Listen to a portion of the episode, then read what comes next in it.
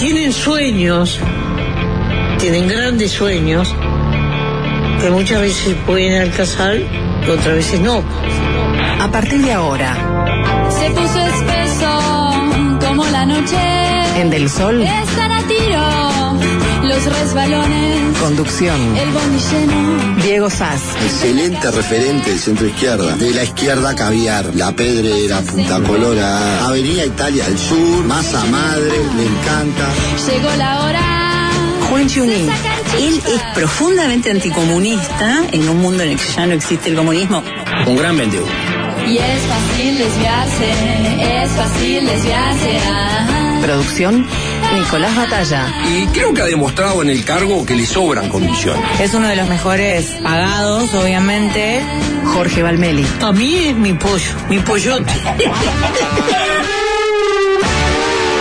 Son blancos y colorados. Ya están en la oposición. Están las dos campanas. Y es fácil desviarse. Es fácil desviarse. Ah. se crean que pueden hacer cualquier cosa sin límite. Yo me quedo con Diego. escriba libros y no se dedica a esto porque no es lo suyo. Este programa tiene una evidencia empírica impresionante. Sin palabras, está, está- está fuera de quicio. Chapó, digo, eh, esto es política. Gracioso, gracioso y, y diré que hasta jodido. Se siente Patético. Y se hace escuchar. Son bravos, pero me, me suben al humor. Muy buenas tardes para todos, ¿cómo andan? Bienvenidos a Fácil Desviarse. Y'all out there?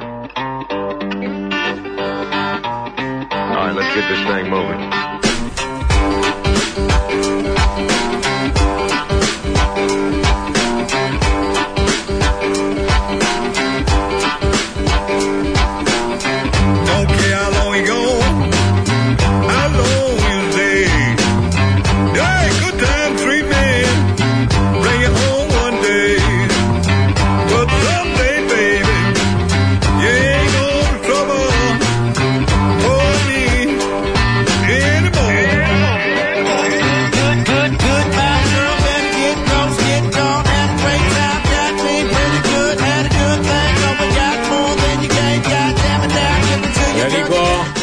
Querido Sapo, ¿cómo estamos? Bien, por suerte. ¿Qué tal Jorge? Licenciado, ¿cómo va? Bien. ¿Tres licenciados en la mesa? Sí, Sí. sí, claro que sí. Y una maestría. ¿De quién? Vos. No. ¿No? No, no, yo tengo dos maestrías abandonadas, Sapo. Ah, perfecto. Siempre me olvido de ese detalle que... no, no es menor, no es menor. No es menor. Lo estás presentando por ahí. Salúdelo al, licenci- al licenciado en operaciones, ¿no? Alvin Green.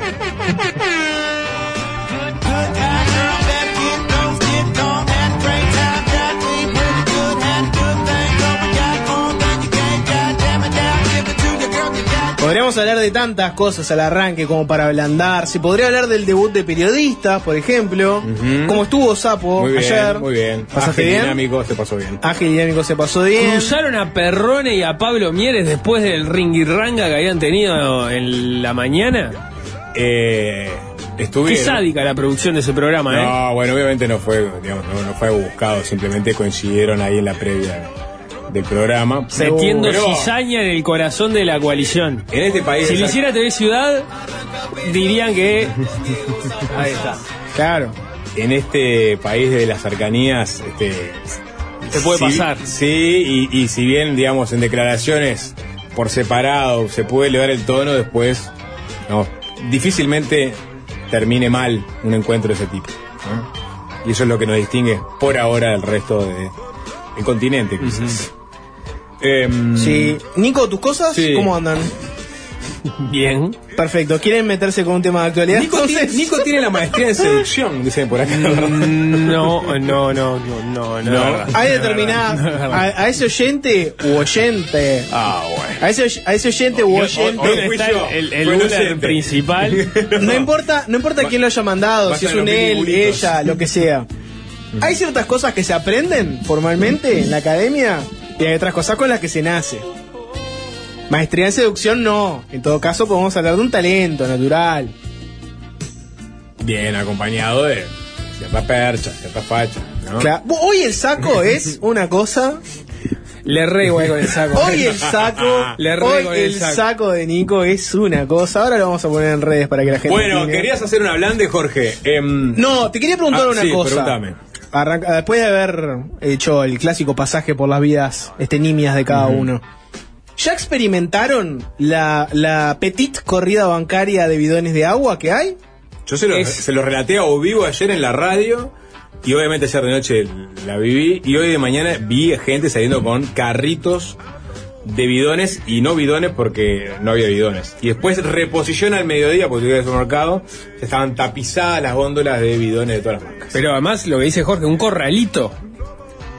No, pero eso es un corralito, ¿no? Un corralito de agua, lo que sería como una especie de represa. La, la gente no puede comprar en algunos lugares más de determinada cantidad de bidones porque nos No, pero ¿vos- desabastecemos. viste eso en algún lado? ¿Hay fotos en las redes? Sí, yo no le creo las redes, así que quiero fotos acá en fácil Eh, eh, de sí me, cru- sí he cruzado con, Sí, con está gente de, de, de- además de deporte pequeño, llevando una cantidad increíble de bidones de agua. Sí, o sea, es como que... eh, Decilo, copiadores. la- la- las, las hormigas pueden eh, levantar seis veces su propio peso, pero eh, los seres humanos, eh, si estamos hablando de, de bidones de agua, pueden triplicarlo, cuatriplicarlo fácilmente. Sí, sí, sí, eso lo vi. vi. Vi el acopio generalizado. Ayer hice un chiste muy vieja escuela en Twitter que era, no, me crucé con Mel y Tina en el almacén. Que obviamente si no tenés la referencia setentosa de Mad Max, si no viste un sábado de cine, la película de Mel Gibson y Tina Turner en ese mundo post-apocalíptico, en donde escasea el agua y también otros elementos vitales, bueno, la gente se pelea por esos bienes escasos. Es que nos estamos enfrentando a un apocalipsis seco.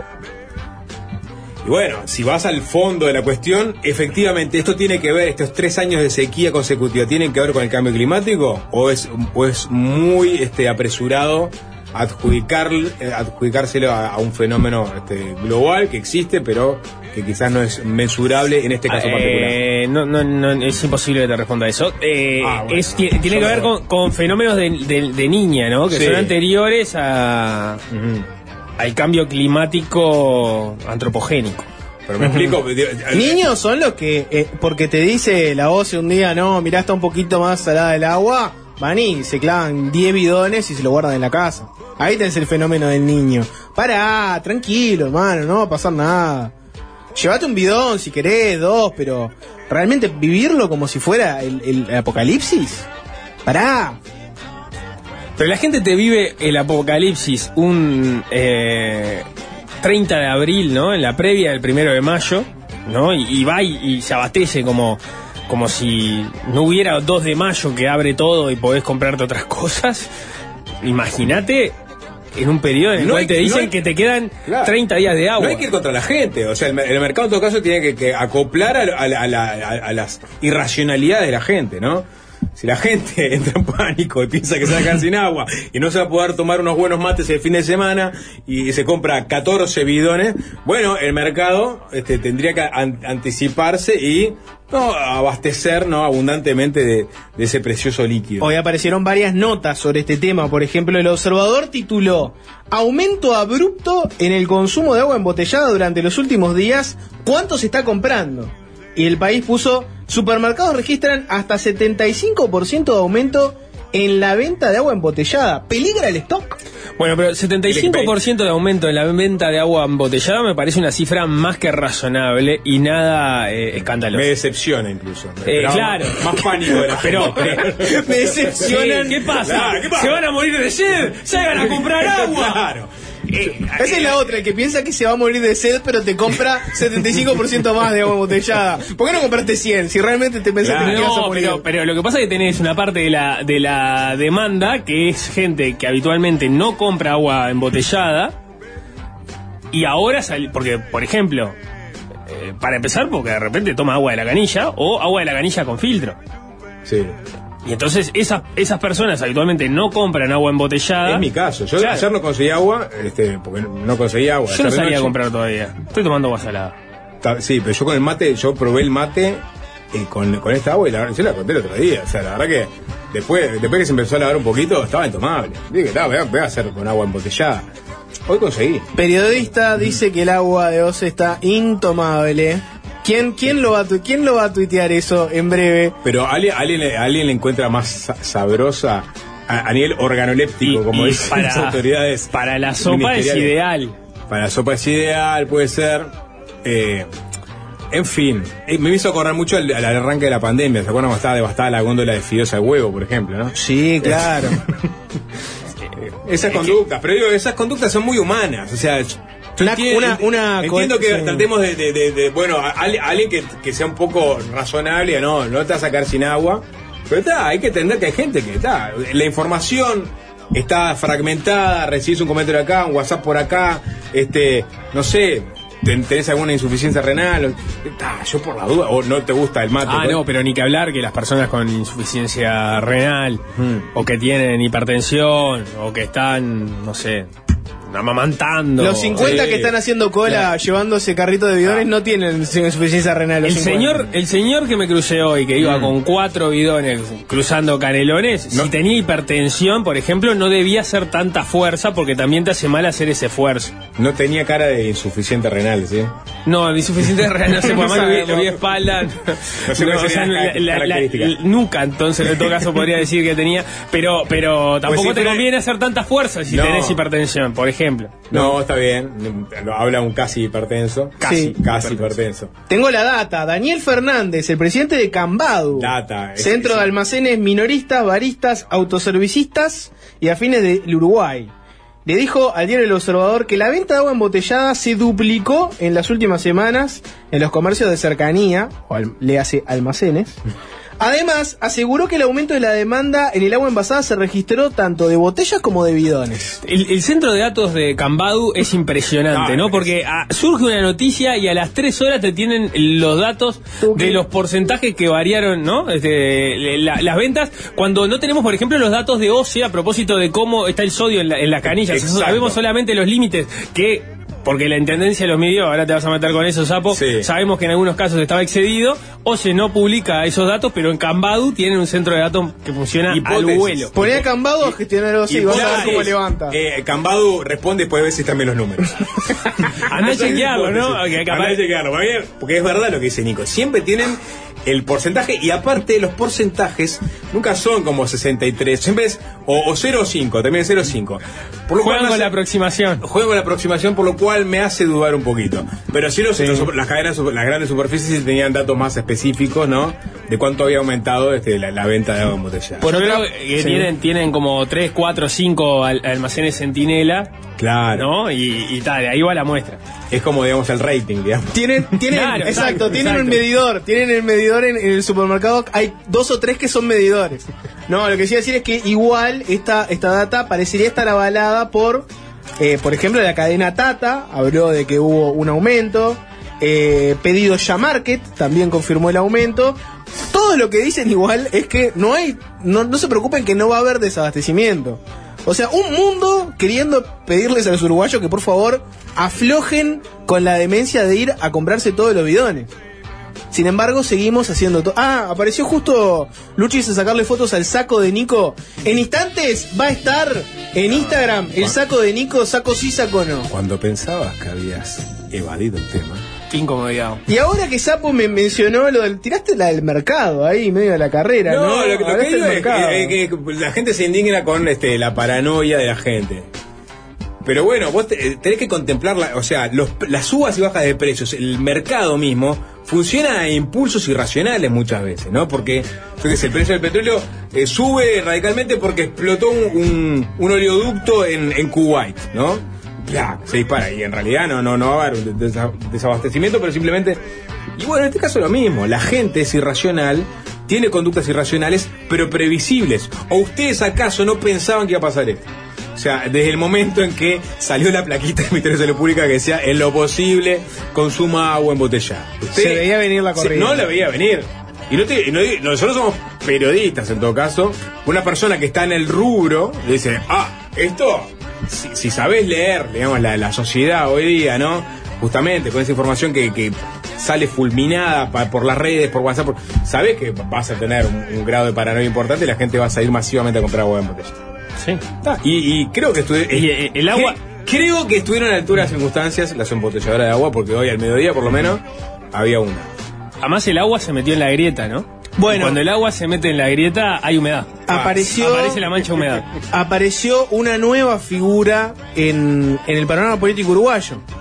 No la conocían, estaba de hace tiempo, pero finalmente mostró su verdadero rostro. Es Carolina Ose. Ah. Bueno, sí. Apareció Yo eh, creo que- Carolina Ose. Sí, sí. ¿Qué? G- Gran jugadora de waterpolo que acaba de hacer un gol, ¿no? Sí, a ver, vamos a hacer, ahora vamos a cepillar un poco eh, las reacciones, sobre todo de la oposición, aunque también hubo algún palo de, digamos, del oficialismo, a por ejemplo, este, la salida de Cose. Con qué poco hizo ese gol, eh? Se la dejaron servidita. Se la dejaron servida. Vamos a repasar, ¿no? Ayer hubo conferencia de prensa en la Intendencia y Cose eh, relató que la comuna midió la calidad del agua en diferentes puntos, ¿no? Tomaron la decisión de salir a medir la calidad del agua, su salinidad, por ejemplo, y, concluyó que de 15 lugares, solo en uno el sodio estaba por debajo de los 200 miligramos por litro, ¿no? Y que era el límite original.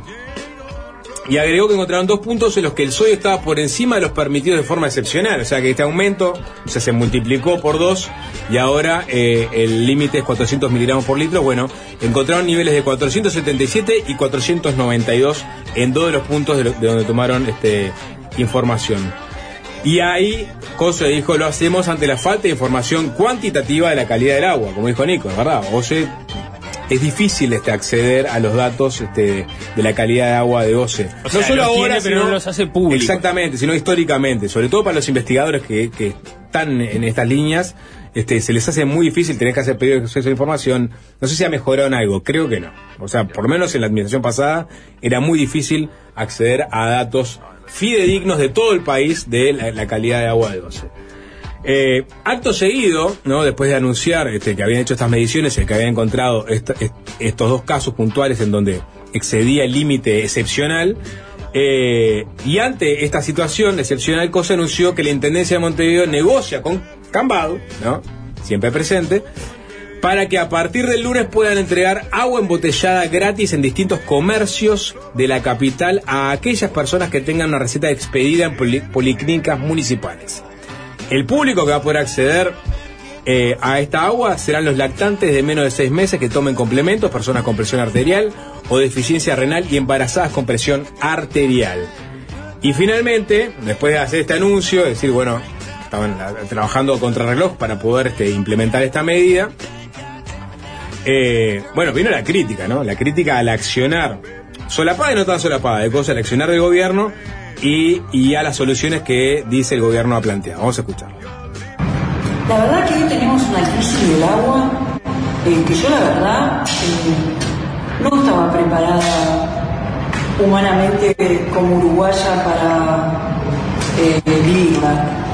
Parece mentira que esto sea la realidad. Hoy lo que a mí me preocupa es que se le diga a personas de humilde condición que tienen un problema de presión arterial o que están embarazadas y tienen un problema de presión arterial o a las madres que le preparan un complemento para sus hijos de menos de seis meses, me- realmente me preocupa que le digan consumir litro de agua por día y si tenés que consumir más, comprala. Pero lo que estamos anunciando hoy es frente a un desamparo de la población más frágil, una medida que es un gran esfuerzo para la Intendencia y que además estamos respaldando con información.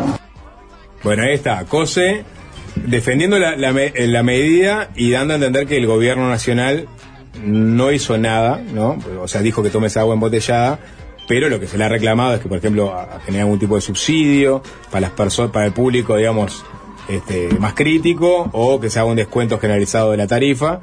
Y COSE dice, bueno, ante la, la ausencia de medidas, tomamos esta medida. Es que, es que es lo que dice Jorge. El, el- si lo miramos en términos políticos, ahora vamos. De, de hecho, está el, el director de OCE como por el Frente Amplio como invitado, Edgardo Ortuño, en la entrevista de hoy. O sea, vamos a hablar más del tema y con más seriedad de insumos.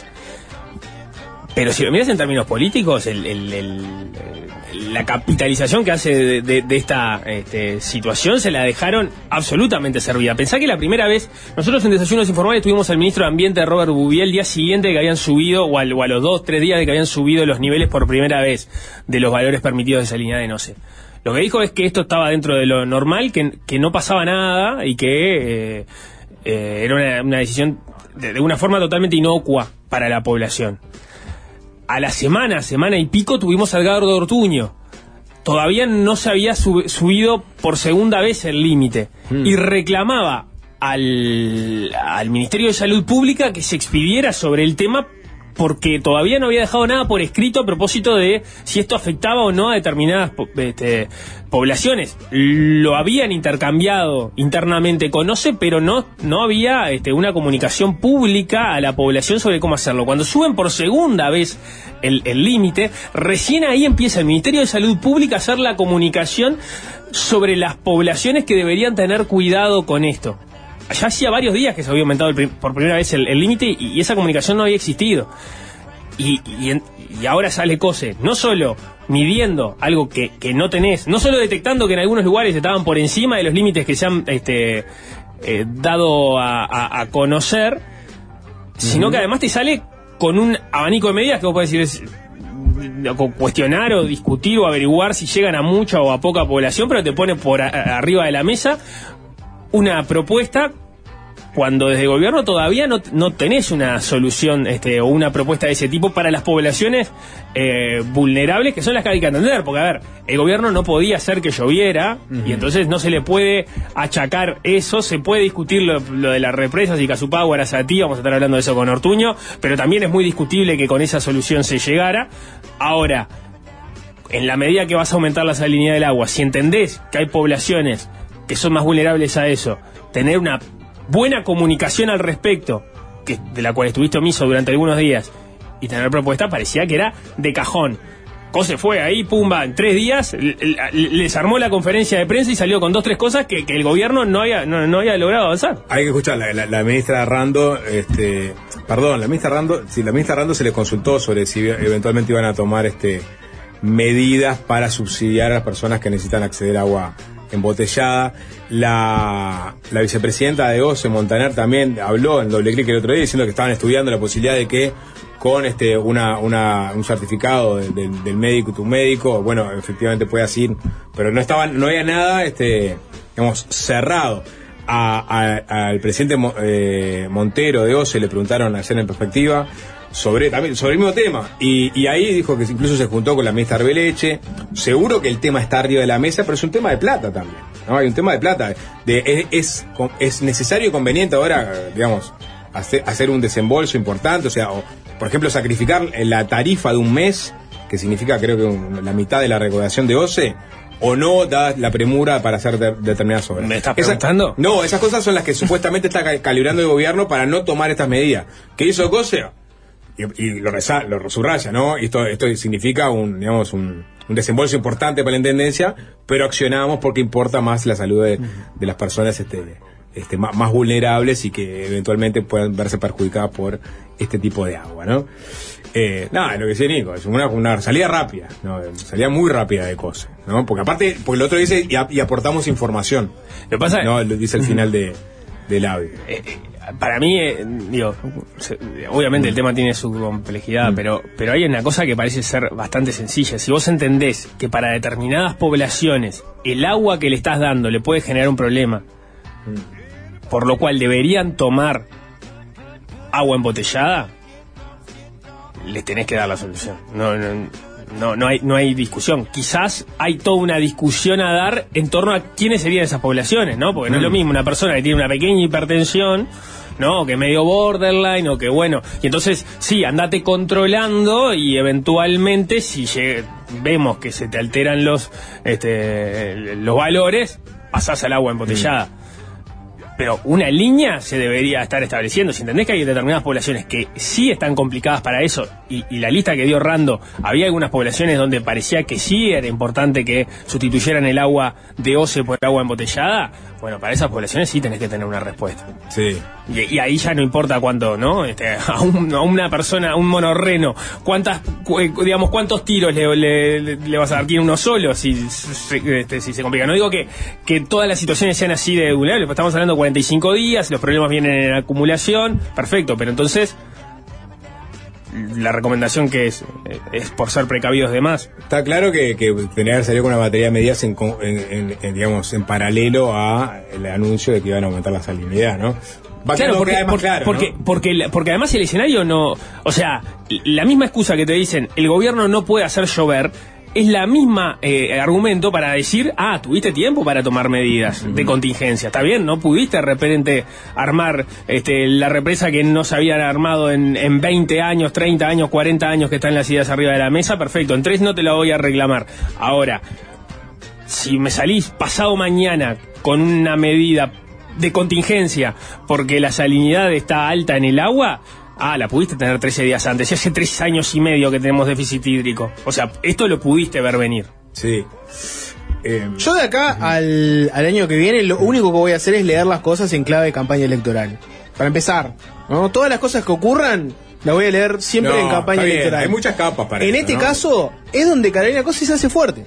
Porque para mí, pensando en la campaña que viene, ¿no? Vas a tener el Frente Amplio con libre- medidas que implican gasto, decís. Bueno, pero escucha, sí, sí, pero escucha, van a hacerle venir despejo al gobierno central. el libreto, el, el libreto va, va a ser por dos lados. Libreto uno va a ser la, la lista de macanas, ¿no? Y ahí va a ser el libreto, va a ser Astesiano, Marcet, Cardoso, etcétera, etcétera, etcétera, ¿no? Ese va a ser un libreto.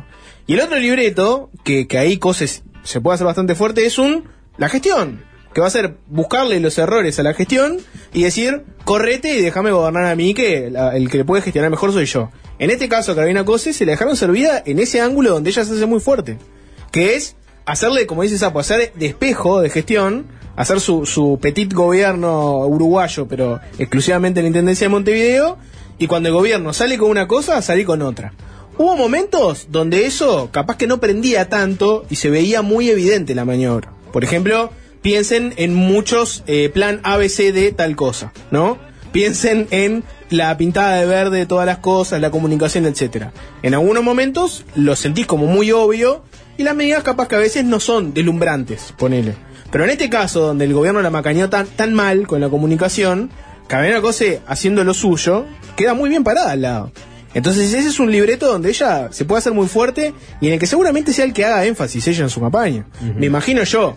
Y de vuelta vuelvo a, a subrayar que ahora en adelante leo todo en esta clave. Perdón, no escuchamos la, la segunda parte, porque a, a Cose también le preguntaron, por, et- por justamente, o sea, no se puede hacer mucho porque no, no- tenemos una sequía hace tres años, y le preguntaron justamente so- sobre esta situación tan excepcional que según muchos registros, este no se tiene conocimiento. ¿no? El propio Montero ha dicho, bueno, los últimos 50 años, algunos van más atrás, algunos dicen que hubo algún caso puntual en el año 2009, 2013, no recuerdo, pero, pero nunca se había llegado a esto. Y le preguntaron, bueno, este, ¿qué tiene para decir sobre esta eh, situación tan excepcional?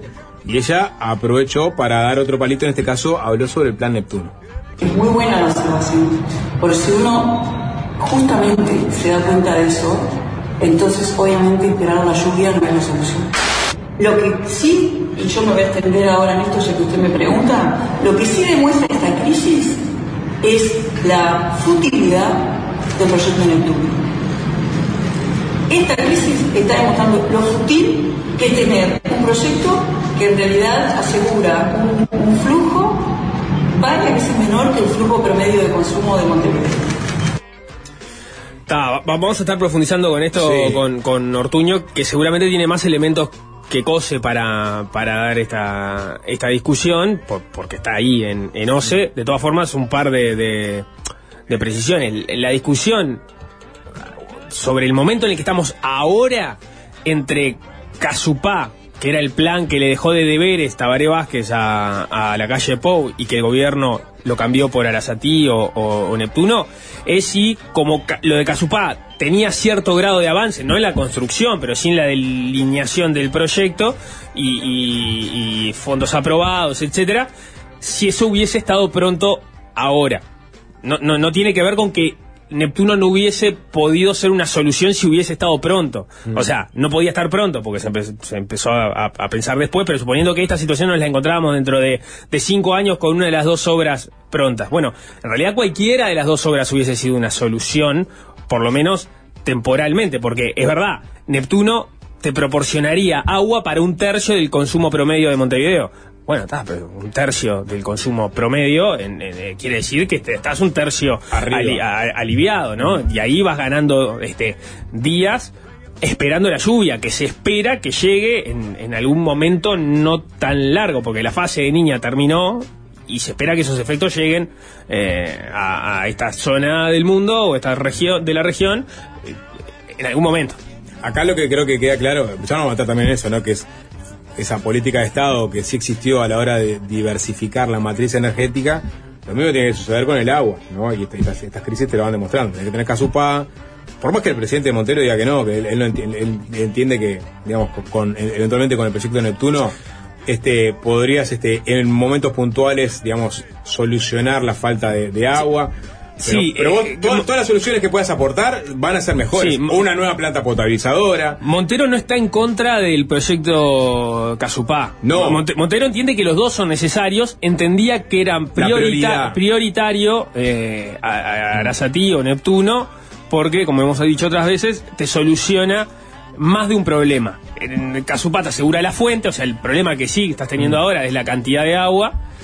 El otro también te proporciona una fuente, una fuente menor, un tercio del consumo promedio de Montevideo, pero, o del área metropolitana, pero en definitiva te proporciona una fuente nueva y te proporciona infraestructura, caños para sacarle presión a lo que viene desde aguas corrientes, que eh, según Montero está al límite, y te of- ofrece algo que no hemos tenido problemas, pero que siempre es una pregunta que está ahí latente, es ¿qué pasa si un día te pasa un problema con la planta potabilizadora, no? O sea, si Sí. se te rompe aguas corrientes, ¿de dónde sacas agua potable para, eh, para el área metropolitana? Dos millones de personas. Ahí sí es Mad Max.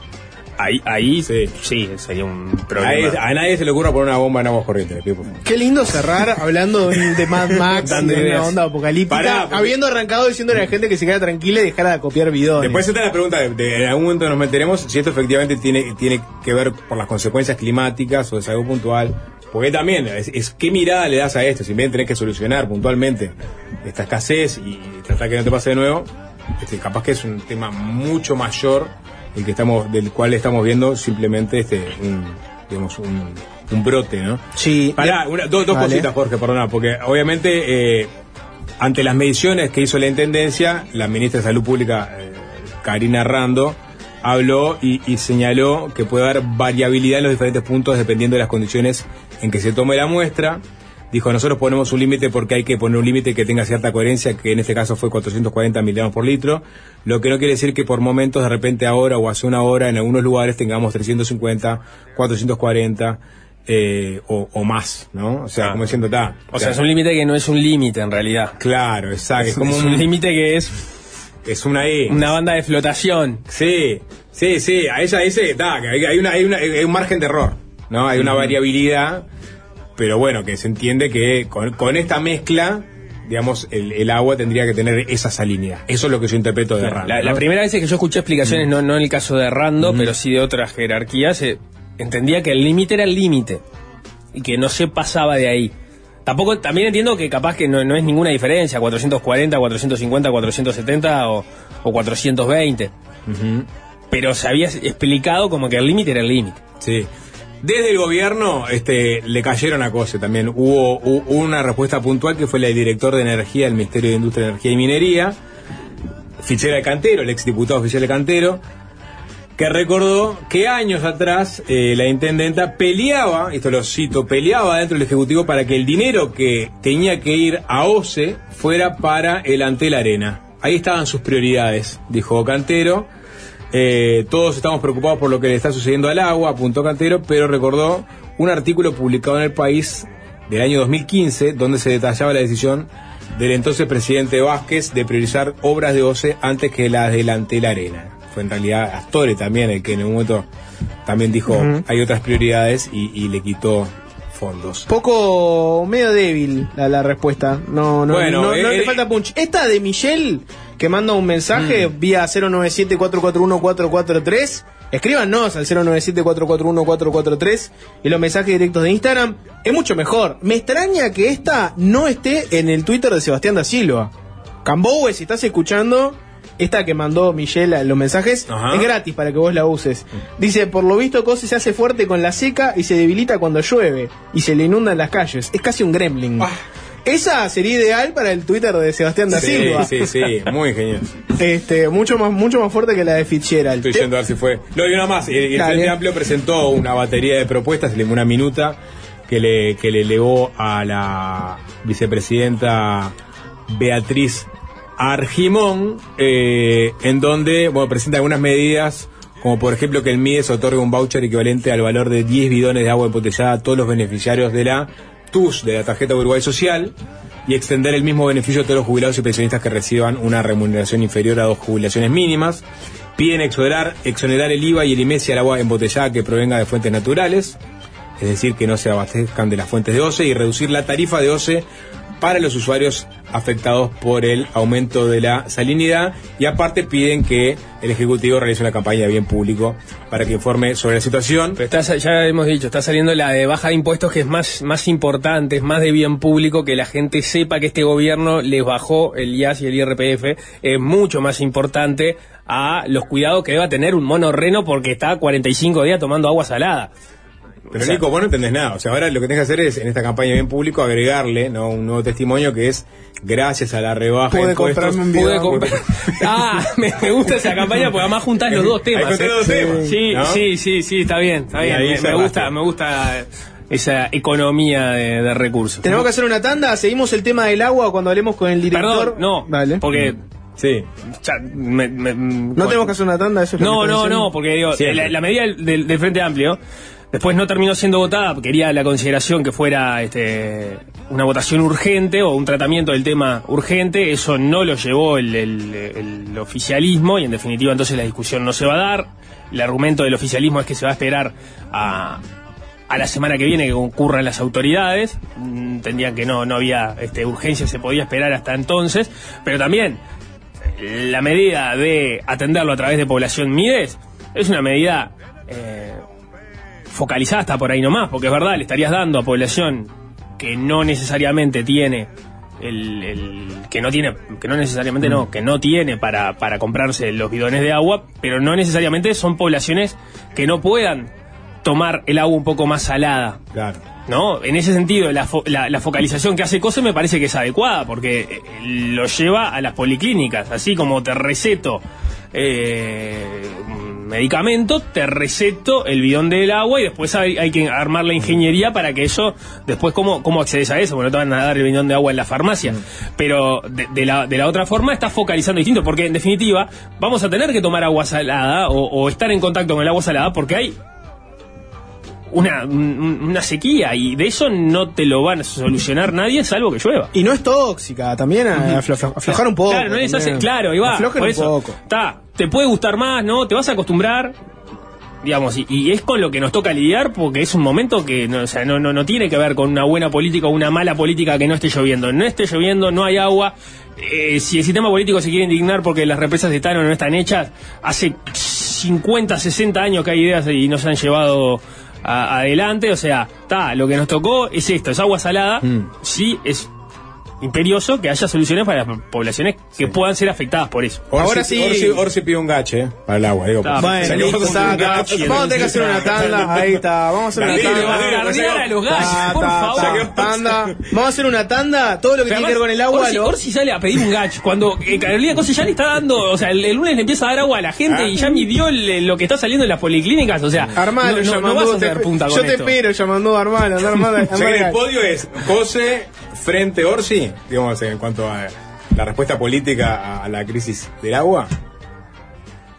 Andás a ver, Eh, Sapo, andás a tiro, la tiro. Armen su- no su todo, podio. no todo es No una todo es lista. podio y no todo es carreras y tanda, todo lo que tiene que ver con el agua lo ¿No vamos a hablar con... música? Para un poco, Ah, sapo, dame un perdón, segundo. perdón. Tanda, todo lo que tiene que ver con el agua lo vamos a hablar con el director de la oposición en OCE, con Ortuño, que es el entrevistado de hoy. Cristel Latequi, ¿Qué? música nueva para viejos chotos. No sé ni lo que trae, ese es el... O sea, Cristel me, me dio el nombre, pero yo no lo escuché en mi vida, no sé si ustedes lo ubican. Peso Pluma. Si alguien lo ubica, díganme, hoy me siento como un viejo choto. ¿Peso pluma es más que peso welter? No, no tengo ¿En claro. Peso Pluma yo me imagino que es El el, más el chico de mínimo todo. de todos, ¿no? Peso gallo. Pero bueno, Peso Pluma, eso es con lo que viene Cristel hoy. A ver si son unos viejos chotos y están como yo que no saben ni qué es o si lo ubican. Y antes de todo eso, Ajá. habemos ministro nuevo, habló el nuevo ministro de Vivienda y contestó sobre qué pasó con el mecanismo ese que usó Irene Moreira para asignarle vivienda a la que eventualmente resultó ser una militante eh, de Cabildo Abierto. Apareció un caso más, Ajá. además de Moreira. Pero todo eso precedido por, ¿qué sapo? Por Eh, la música. Sí, eh, ¿sabes lo que es el eh, lo que era el escopitone? Jorge? No. El scopitone.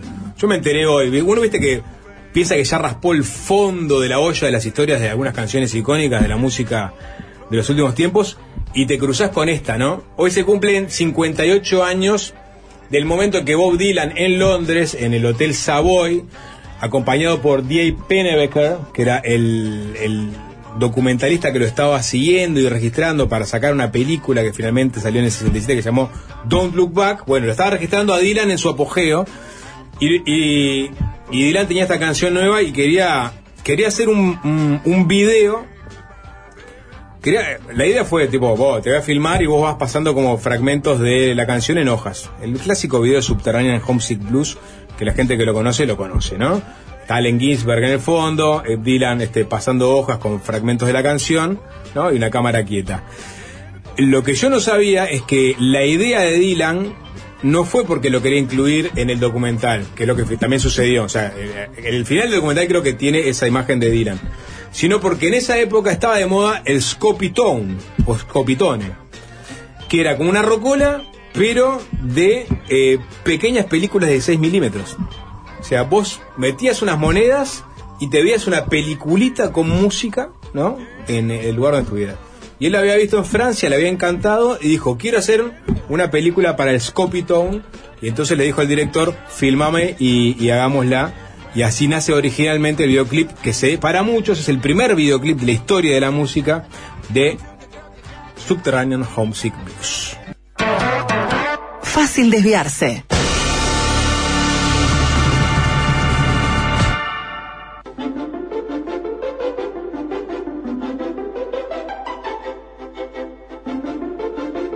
En Punta Carreta Shopping festejan el Día de la Madre sorteando un increíble Fiat Fastback 0 kilómetro.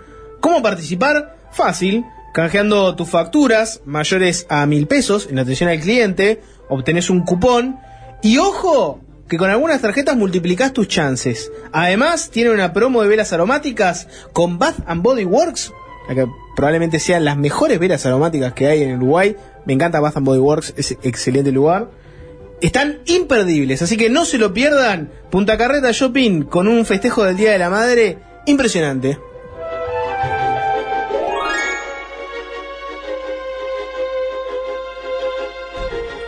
¿Sabías que Familia Acompañantes te ofrece planes familiares e individuales en sanatorio y domicilio? Y además te atiende con acompañantes capacitados por la Asociación Española. Asociate ahora a Familia Acompañantes y aprovecha esta promo. Dos, meses gratis, cuatro meses con 50% de descuento y ocho meses con 25% de descuento. Familia Acompañantes te atiende, te cuida, te acompaña. Asociate por el 1920-1234.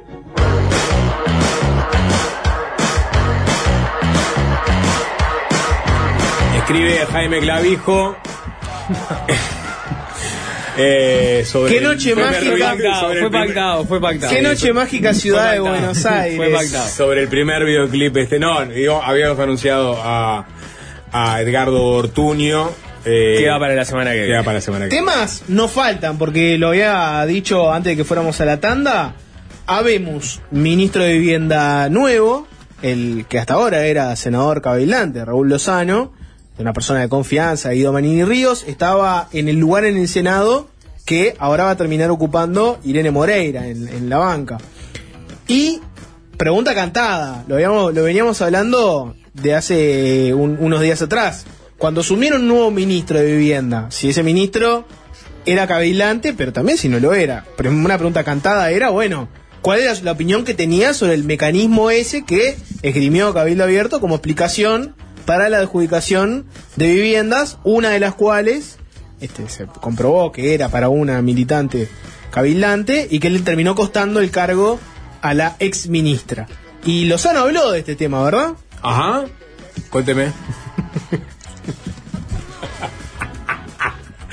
Esto pasa, Jorge, cuando. No puedo creer que hayas hecho esa introducción sin saber si alguien eh, tenía el tema armado, Jorge. Es No impresionante. es, no es el tema. Y ya Te lanzaste a la piscina, me No, todo el tema ya estaba armado. Lo único que precisaba Era el audio. No, el Ah, audio. no, ¿Lo llegaron a acordar del audio? No, Lucas habló de esto. lo No, no, Pero- no. pero Sí, perfectamente se podemos- recontra habló, estaba en el WhatsApp. Eh, perfectamente lo podemos este Ya te lo voy a- reconstruir No, ya se de lo voy a forma pasar a- este No, Jorge, Sapo, ya no se te lo voy a pasar. preocupes. ¿Sabes qué? ¿Sabes qué podés hacer, Sapo? Mientras que yo le voy pasando el audio a Alvin, Jorge. apareció una nota en el diario del País. Una nota que podemos decir que sigue la trama de la adjudicación de vivienda. Sí, sí, sí. La tercera, si uno, si uno toma por, por buenas las otras dos. Eh, la tercera en discordia de las adjudicaciones directas que hizo la senadora Irene Moreira, llamarla así, eh, eh, cuando era ministra. Sí, a ver, teníamos la, la primera la dio a conocer Universal, estábamos hablando de alguien que se encargaba de la comunicación de la del semanario de la mañana, fue el caso de la discordia, después el observador encontró otro caso de alguien que es militante en Rivera y que también habría eh, adquirido eh, una vivienda por el mismo procedimiento. Y el tercer caso que da a conocer hoy el, país es eh, una beneficiada que trabajó en la casa de la actual senadora de Cabildo Abierto, o sea, de Irene Moreira, entre 2013 y 2014. Es una nota de, Joaquín Silva. Recordemos, en el momento que surge este caso, la ministra lleva a Torre Ejecutiva los cinco casos en los que habría, eh, nosotros lo estamos diciendo, entregado viviendas a través de mm, un criterio discrecional. eh, en palabras de Cabildo Abierto, esto está amparado por la normativa y vendrían a ser los cupos de reserva de la ministra, en palabras de la propia eh, Moreira. Y llevó esos cinco casos. Bueno, el país encontró. Entonces empezaron. Hay gente que periodistas que tienen Mm. esa lista de cinco casos y han empezado a buscar cuáles son las conexiones que tienen con Cabildo Abierto. Había uno que ya era conocido, que fue el que dio a conocer el que, el que publicó el Universal. Pero después empezaron a atar cabos con las otras personas beneficiarias. Allí así apareció el caso de, el- de que, que publicó. Leonardo Abercom. Exacto. en este caso es de Rivera, de una persona que tenía una hija, que es a la quien se le adjudicó la, la vivienda, bueno, la madre eh, era, digamos, se no sé si le cabe el, el rótulo de militante, pero por, por lo pronto había Tenía estado en una- actividades. tenía una agrupación, o, o, o sí, o ap- aparece posteando apoyaba, permanentemente apoyaba una agrupación, de Cabildo, había estado incluso en En un principio se veía en sus redes que constantemente publicaba, eh, compartía y, y- y, bueno, difundía actividades de Cabildo Abierto en el departamento. Exacto. Entonces uno diría, bueno, es una persona que está promocionando todas las actividades de Cabildo Abierto en el Bien. departamento. Se le hizo la consulta y esa persona aseguró que en realidad comparte cosas varias de distintos tipos y que en realidad no era este particularmente este afín a Cabildo Abierto. Ahora, cuando se le hizo la consulta a, a dirigente de Cabildo Abierto, se dijo que sí, que a la, a la dirigente que es la que digamos, está en, esa- en ese, en, en ese movimiento, que es Nasmi Camargo, la, la diputada de Cabildo por Rivera, ella reconoció que sí conoce a esta persona y relató que ella sí participa de actividades partidarias. Dijo, a Almeida la conozco, concurre a algunas actividades y reuniones que hacemos con la agrupación. A su hija no la conozco, que es a quien le adjudicaron la casa. Eh, y aparte manifestó que ella sabía que Almeida necesitaba una vivienda para su hija. Recuerdo que en algún momento me planteó el tema de, necesidad de vivienda, la orienté que fuera hasta la oficina del Ministerio de Vivienda en Rivera. Tiempo después me contó muy contenta que a su hija le habían adjudicado una vivienda. Esa es la información con la que cuento respecto le dijo eh, Camargo al observador. Bueno, y este el caso tercer 1, caso 2. Y el, el caso 3 es una mujer que durante un año, entre el 12 de julio de 2013 hasta el 10 de julio de 2014, trabajó en la casa de Moreira como empleada doméstica. Eso dice el país, consta en la historia laboral de la trabajadora en los registros del, del BPS. Y eh, también figura que la mujer trabajó entre 2010 y 2013 para la agrupación nacional Herrerismo del Partido Nacional. Eh, otro, otra, otra vinculación. Esto es antes de la fundación de Cabildo Abierto. Eh, Irene Moreira, de hecho, tampoco, también pertenecía al Partido Nacional, no pertenecía a Cabildo Abierto eh, por esas fechas. Eh, el apartamento al que accedió la ex empleada doméstica de Moreira es de dos dormitorios y su situación familiar se resume de esta manera en un documento citado. Dice el país, hogar nuclear con un menor de 7 años a cargo, ingresos totales 43 45.300 pesos, no presentan incumplimiento en el clearing. Así que la pregunta que me parece que entra ahora es si cambia o no cambia la situación el hecho de que aparezcan más casos así. No, a criterio de Cabildo. Bueno, ¿sabes lo que pasa? Que en el primer caso se defendió porque cumplía con los criterios del llamado, el caso, el caso que disparó la renuncia, ¿no? Y después la norma incluso era contradictoria con lo que había dicho Moreira. ¿no? Moreira entendía que hogar monoparental con determinados ingresos eh, entraba dentro del llamado, del sorteo que se hizo en, en la calle de Nueva York. De- o sea, de parte del gobierno vos ya tenés la lectura de que De que no. de que no hay una norma habilitante que te permita eso y que en cualquier caso da la impresión, esto en realidad no se ha dicho públicamente, es inconveniente que vos le estés regalando, regalando no, integrando Adjudicando. a programas, adjudicando viviendas a determinados programas a personas que son tus dirigentes políticos porque tienen ese vínculo. ¿no? Pero a lo- a lo que voy, Nico, es que la norma, la norma esta que, a, la, a la cual se ata el Cabildo Abierto, presenta casos excepcionales, ¿no? Y quizás, no en el primero, pero en estos otros dos, se Podrían- justificar. podrían justificarse. Justificarse. El primero aparecía, parecía como que no, se justificaba por esa norma. Por lo menos el gobierno entendió así y uno de la lectura que hace, eventualmente podría entender lo mismo. Estos otros dos casos no tengo tan claro este, cuáles son las características, a qué vivienda eh, accedieron y si eventualmente podrían este, estar amparados en esa norma. Pero lo que pasa es que en este momento, después de todo lo que pasó con Irene Moreira, tampoco Cabildo está en la misma situación de verse obligado a salir a dar explicaciones. En este momento aca- acaban de perder una ministra, por no decir le acaban de echar una ministra. Entonces, los casos que vienen surgiendo no tienen por qué salir ahora a dar de vuelta to- todas explicaciones. Me parece que ellos ya asumieron ese golpe número uno y esto no lo van a salir a contestar.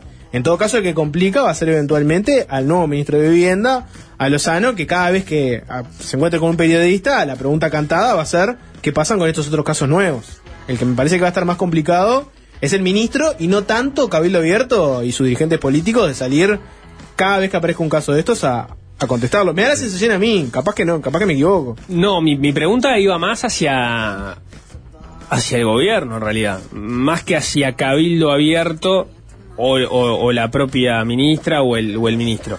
Entiendo lo que dice el, eh, el sapo a propósito de que, bueno, hay que ver bien cómo fue la casuística de, de estos casos en particular, a ver si la normativa los ampara o no los ampara.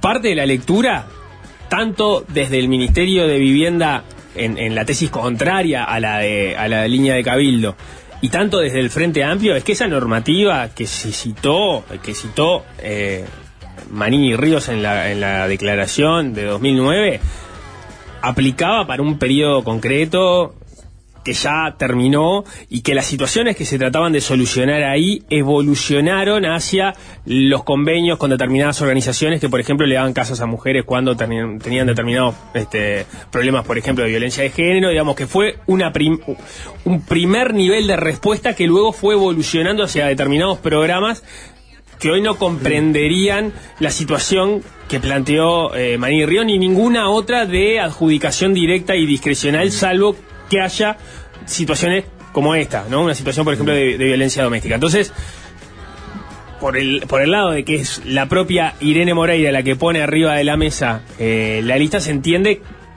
interpreto yo, que son justamente esos casos de eh, cupos reservados por parte del ministerio. Es verdad que hay una declaración después, una declaración no, una resolución, una circular del año pasado, de agosto del año pasado, de julio o agosto del año pasado, que quizás es a eso a lo que te estás refiriendo. No, yo le digo, el propio, eso también, pero el propio documento, no voy a entrar una vez más, ¿no? Pero dice que finalizado el proyecto ONU, que es este periodo específico, la reserva de cupos se podrá mantener para los sectores que necesitando una solución habitacional, percibiendo ingresos familiares inferiores o iguales a la línea de pobreza, y otros que por razones técnicamente fundadas no se encuentran en condiciones de cumplir con los requisitos establecidos, y ese no estaba subrayado cuando este, hicieron cir- eh, circular la normativa de Cabildo Abierto, bueno, eh, bueno, podrán acceder eventualmente a, a lo que ves que continuaba después de, de ese No, yo- yo entiendo- entiendo Y- lo que esa es la defensa que hace Cabildo Abierto de, la, de la normativa por la cual se ampara. La explicación que me daban, tanto desde el Frente Amplio como desde el Ministerio de Vivienda, que- quienes no llevaban la línea de Cabildo Abierto, es que es discutible, que es muy discutible. Desde el Frente Amplio me decían directamente que, que eso no, no, no, no estaba, este, no, no servía para casos así, pero que es discutible que eso pueda tener vigencia por los tiempos que había tenido el programa. Y lo que me agregaban desde el Frente Amplio es que eso había evolucionado hacia otro tipo de respuestas que no, eh, para lo cual no aplicaría un tipo de decisión discrecional sí. eh, en, como, el- como el que por lo menos se planteó en la primera situación que, que conocimos. Sí. Porque, pero además, la pregunta me parece que sigue siendo vigente. Lozano decía en las primeras declaraciones que dio, bueno, hay una zona gris en la normativa y hay que, hay que revisarla. Está perfecto. Pero cuando empezamos a discutir esto, yo recuerdo que le decía, hay un nivel de discusión que tiene que ver con lo jurídico y que obviamente siempre es importante, pero hay un nivel de discusión que tiene que ver con el criterio político que es insalvable y que me parece que en este caso es- tiene que estar tan arriba de la mesa como lo jurídico y es si vos encontrás que le estás dando viviendas y estás beneficiando y, y haciendo aplicar a programas a personas porque el vínculo que tenés con ellas es que son militantes de tu partido. Sí, sí, eso, eso es de Y- y- flagrante. y- entonces, mi, mi pregunta era, en la medida que Cabildo Abierto nunca...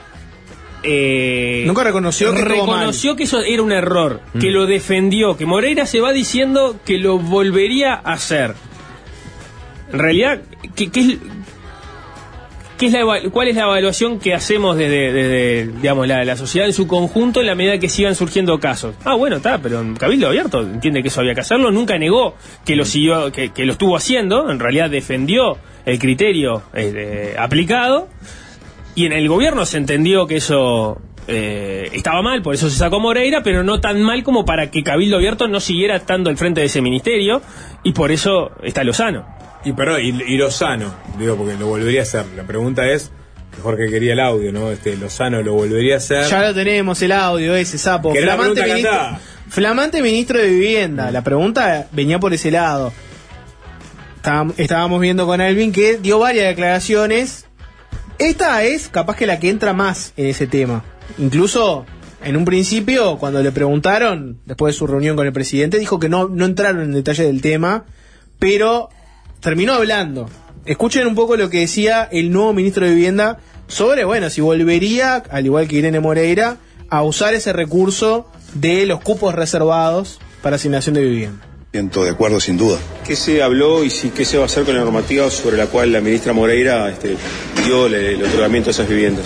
En realidad eso el tema no lo tocamos, eh, en el día de hoy no, no hablamos de ese tema, Ya habrá que rever esa normativa para, para que no haya terrenos grises en la misma y, y que no sucedan cosas como las que sucedieron. ¿Y la relación con Cabildo Abierto? ¿Cómo quedó? Bueno, era la duda de claro. cómo iba, cómo iba a salir de, de esa encerrona. Porque si lo analizás, tenés que gris. Por lo pronto, eso es una evolución con respecto a lo que dijo Moreira, que la normativa era clara y, y, Manini que la blandió en la conferencia de viernes al mediodía. Acá está la norma. Bueno, Lozano, zona gris. Claro, pero es una pregunta que es un, es una pregunta que es como una encerrona, porque vos tenés dos respuestas. Si te preguntan, ¿lo volverías a hacer? ¿No? Eh, Respuesta uno sería decir, no, no lo volvería a hacer. Ahora, Cabildo Abierto eh, no reconoció que eso estuvo mal, Irene Moreira dijo que, que lo volvería a hacer, Manini Ríos dio un discurso encendidísimo en contra de la coalición, quejándose del criterio del presidente, diciendo que estuvo mal informado, etcétera, etcétera, etcétera. Lozano estuvo ahí. Entonces, es muy difícil decir, no, no lo volvería a hacer, porque a nivel de política partidaria este, te complica mucho. Y decir sí lo volvería a hacer, acabás de asumir como ministro de Vivienda. Tenés un presidente que cesó a una ministra por hacer eso, ya arrancaste en el día uno de- desafiándolo, era muy difícil de contestar esa pregunta. Decir, hay que rever esa normativa, es la forma de escaparle a cualquiera de esas dos alternativas. De decir, bueno, no estoy diciendo ni que estuviera bien ni que estuviera mal. Estoy diciendo que eso como está planteado ahora no lo podemos seguir teniendo. Generó un Ese- desencuentro entre el Ejecutivo y Cabildo Abierto. Fue decir Lozano. El punto que terminó con la renuncia de Eh, Es Morey. que me, me parece clarísimo que no, no, no lo va a volver a hacer. Y no, Eh, en es la que medida que habló, seguramente. es algo que, que evidentemente tiene que haber quedado arriba de la mesa en, en las conversaciones que hayan tenido el, el- el ministro con el secretario de la presidencia, con el presidente.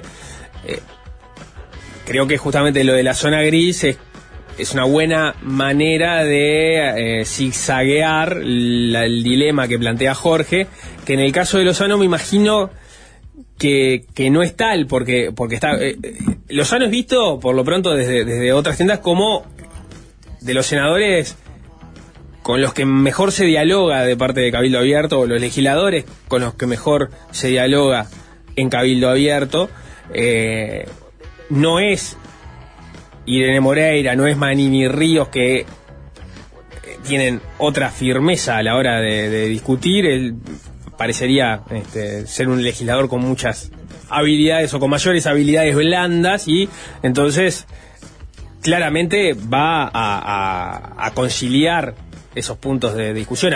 Había, mm, no sé si la palabra es alivio, pero había una buena disposición a que fuese él quien asumiera ese rol en la medida que ya no está más Irene Moreira por, por esto mismo, ¿no? Porque era una persona con la cual se tenía un, vínculo. Lo dijo Pablo Iturralde en desayunos informales el, el- día que, que se anunció que iba a ser, iba a ser él. Eh, había como una...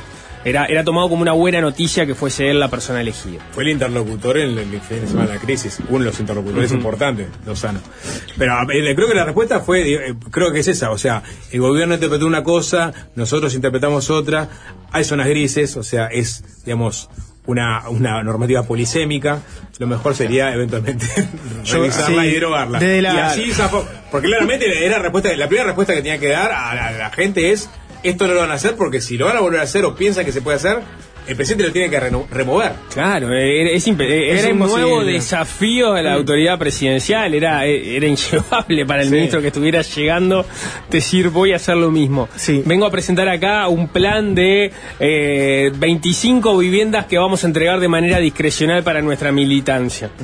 No, no, no, no es como el, el- plan de la mejor política pública que puedes presentar, ¿no? A Lozano se le- últimamente se le critica, ¿no? Si uno ve, por ejemplo, discurso de la oposición, algunos dirigentes.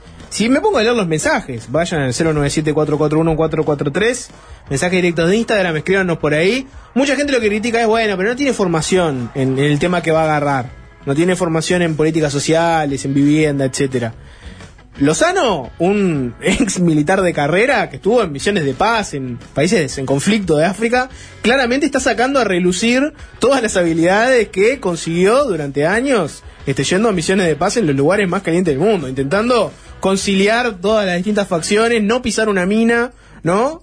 Está sin duda que sacando a relucir toda la batería de medidas que tenga para, para evitar entrar en un conflicto caliente. Está por, para mí, está sacando a relucir todo ese arsenal. Sumaré lo que dice Nico del concepto que tienen este, en el parlamento de él de como una persona dialoguista, conciliadora, etcétera. Bien, bueno, Alvin, bueno, ¿te- ¿da para meter un temita esta tarde gris? Está Cristel, hoy vamos a, Cristel se va a desplayar largo y tendido sobre el boxeo. Hoy va a hablar de peso pluma, ¿no? Una de las categorías quizás este, la menos, re- digamos, recorridas por el gran público, pero bueno, es una ca- categoría competitiva que tiene, digamos, exponentes de, de fuste a lo largo y ancho del planeta. Vamos a hablar de boxeo. Peso pluma es lo que nos propone Cristela Tequi en su columna. Contale a la audiencia lo que, lo que nos dijiste a Nico y a mí ¿De antes qué? de entrar al aire. ¿Qué? Que dijiste, hoy es un día ideal para pasar música, pero lamentablemente no nos pagan por esto. Decíselo a la audiencia. ¿Para qué decirlo si lo dijiste vos, Jorge? Es un día para pasar música. Es un día para pasar música. Se está, es- está escampando, ¿eh? está despejándose el cielo. ¿Va a escampar? Va a escampar. Bueno, no sé. No sé si nos conviene que escampe porque No, claramente en no nos conviene que es campe, Es que se nuble y que llueva. Y que pero bueno, llueva. por lo pronto, bueno, la gente que, que pensaba en colgar ropa creo que va a poder hacerlo. A esta hora vas a colgar ropa, sapo. Eh, eh, bien, es con este viento frío y algo Pero ya, seco. ya de noche ya empieza. Está bien, es verdad que no, no, no hay rocío, ¿no? No, no, no, claro. La- la- la- este, este horario de la noche, no sé vos, Nico. ¿Vos sos el que eh, cuelga la ropa en tu casa? Mayoritariamente no. No. Mayoritariamente no. No, cuando digo mayoritariamente Ay, casi, casi- No, no, tenemos, tenemos, Machirulo, tenemos una división que yo considero que es bastante equitativa Yo en la casa. la. Pero, pero no me toca la ropa. No me voy a dar que. Claro. Eh, Ajá. eh, eh, exacto. Así Entonces, que- No, te- no tenés muchas. Digo, así como le cuestionan el currículum a Lozano, vos para, para hablar sobre colgar ropa tampoco En el ítem de- de- colgar ropa mal, no cuelgo, está. cuelgo muy mal la ropa, de hecho cada vez que lo hago Te la- me, me- te la- me- me marcan que no, pero que Mejor lo hago yo. ¿Te cesan? Claro, ¿Te por eso, la que- creo renuncia? que por eso quedé desplazado. Bueno, a mí me, me usan el mismo argumento, pero yo creo que una parte de comodidad eh, también de, de que le embola un poco colgar la ropa. Es, ¿no? eh, colgar la ropa es, con bastante abur- es bastante es una de las tareas que, que- que menos me gusta. Jorge Es una papa, lo hago todo el tiempo. todo el tiempo. Jorge es el the man of the house, and the woman of the house. Sí, and claro the que sí. of the house. Sí. Así que Sapo eh, va a escampar con este fuerte viento que sopla y qué más. Y vamos a escuchar eh, de este gran compilado del sello Hellcat Records, uno de los sellos fundados por la gente de Rancid, eh, que saca, sacaba por lo menos en su momento compilados de sus artistas que iban desde el punk rock hardcore hasta el ska e incluso el reggae. Joe Strummer, por ejemplo, llegó a, a salir por este sello. En este caso vamos a escuchar un poco de eh, ska y rocksteady, ese género que nació en Jamaica y que rápidamente cautivó a la costa oeste norteamericana. Son los Slackers haciendo Half the Time. Y es fácil desviarse, es fácil desviarse. Ajá.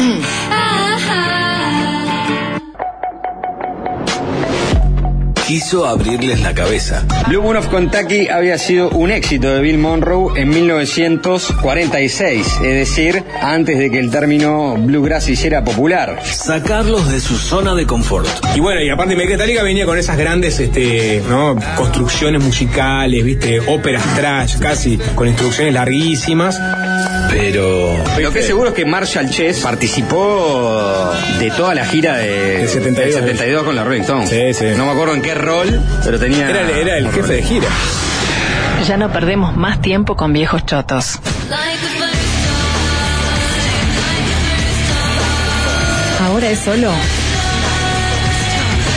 música nueva. La columna de Cristel Latequi.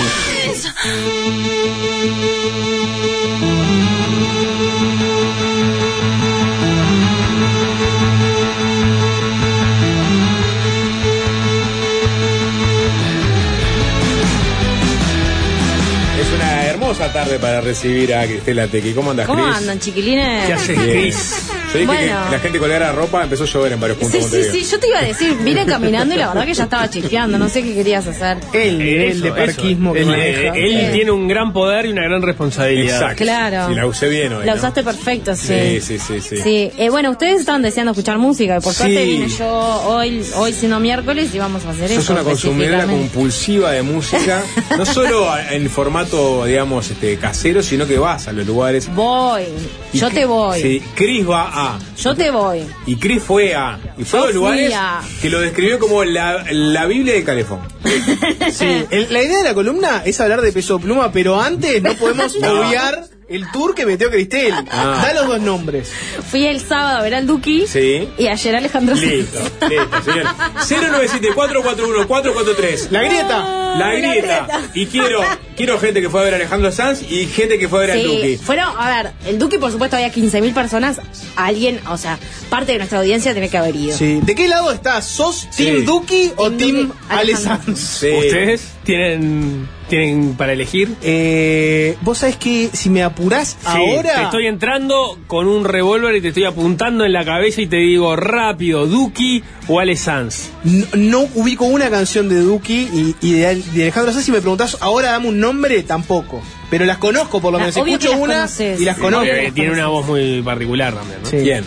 Alejandro Sanz. Digo, no, el también. Duki nunca, no conozco una canción del Duki. ¿Cómo es la voz de Alejandro Sanz? A ver. No, no, no. no. Buscala, buscala, buscala. Si digo que es muy Encontrala. particular, quiere decir que, que no Buscala, la, es no la medio- tengo, la hay que tiene él. buscarla, buscarla un poquito rasposa. Es rasposa, pero no. No, no, tanto no. No, no, no, no, no, no es, no es, no es, no es un, un, un señor a la salida de una escuela. Suscripción. Por Dios. Horror. No sé si. Pará, no, bueno, no sé si. Duki. ¿de qué, ¿De qué lado estás? ¿Duki o Alejandro Duki- Sanz? Duki o Sanz, Mande, 097 mande mensaje. 4143. No sé si en realidad Duki hizo. Me imagino que capaz que hizo algún video de Instagram, alguna Mm. cosita chistón, chistona. La Pero- Sofía que escribió Alejandro Sanz. Alejandro Sanz Ay. hizo un tuit saludando a Uruguay que tenemos que leerlo porque es de un nivel Sí, bueno, que eh, es in- nunca visto. Mi amigo, persona que estuvo en este espacio hablando específicamente de Alejandro Sanz, Agustina Acevedo Cano, Claro. periodista, ultra fan, hizo una publicación, publicó el, la- el posteo ese de, de Twitter de Alejandro Sanz Es y dice que se parecía un sexting. Lo cual estoy un poco de acuerdo. Dice, Léelo, léelo. Uruguay, punto. Ya voy para ti. Para, I mean, Poné- ponete, una- corazón partido. Ahí va, busqué musicalizar. porque no podemos leer, leer este tweet sin tener algo de fondo, ¿no? Uruguay, ya voy para ti. Tú eres el pellizco en el alma, la pureza de lo espontáneo, el secreto mejor guardado, el vuelo de la mariposa. Voy a cantarte, pero voy porque cantarte es un privilegio. Voy a empaparme de ti con el alma en vela. Las giras no saben de lo nuestro, de lo que el corazón anhela. Te amo sin razón, te amo sin pena. Nico, vamos. Este es el tuit de Alejandro Sanz previo a llegar a nuestro país.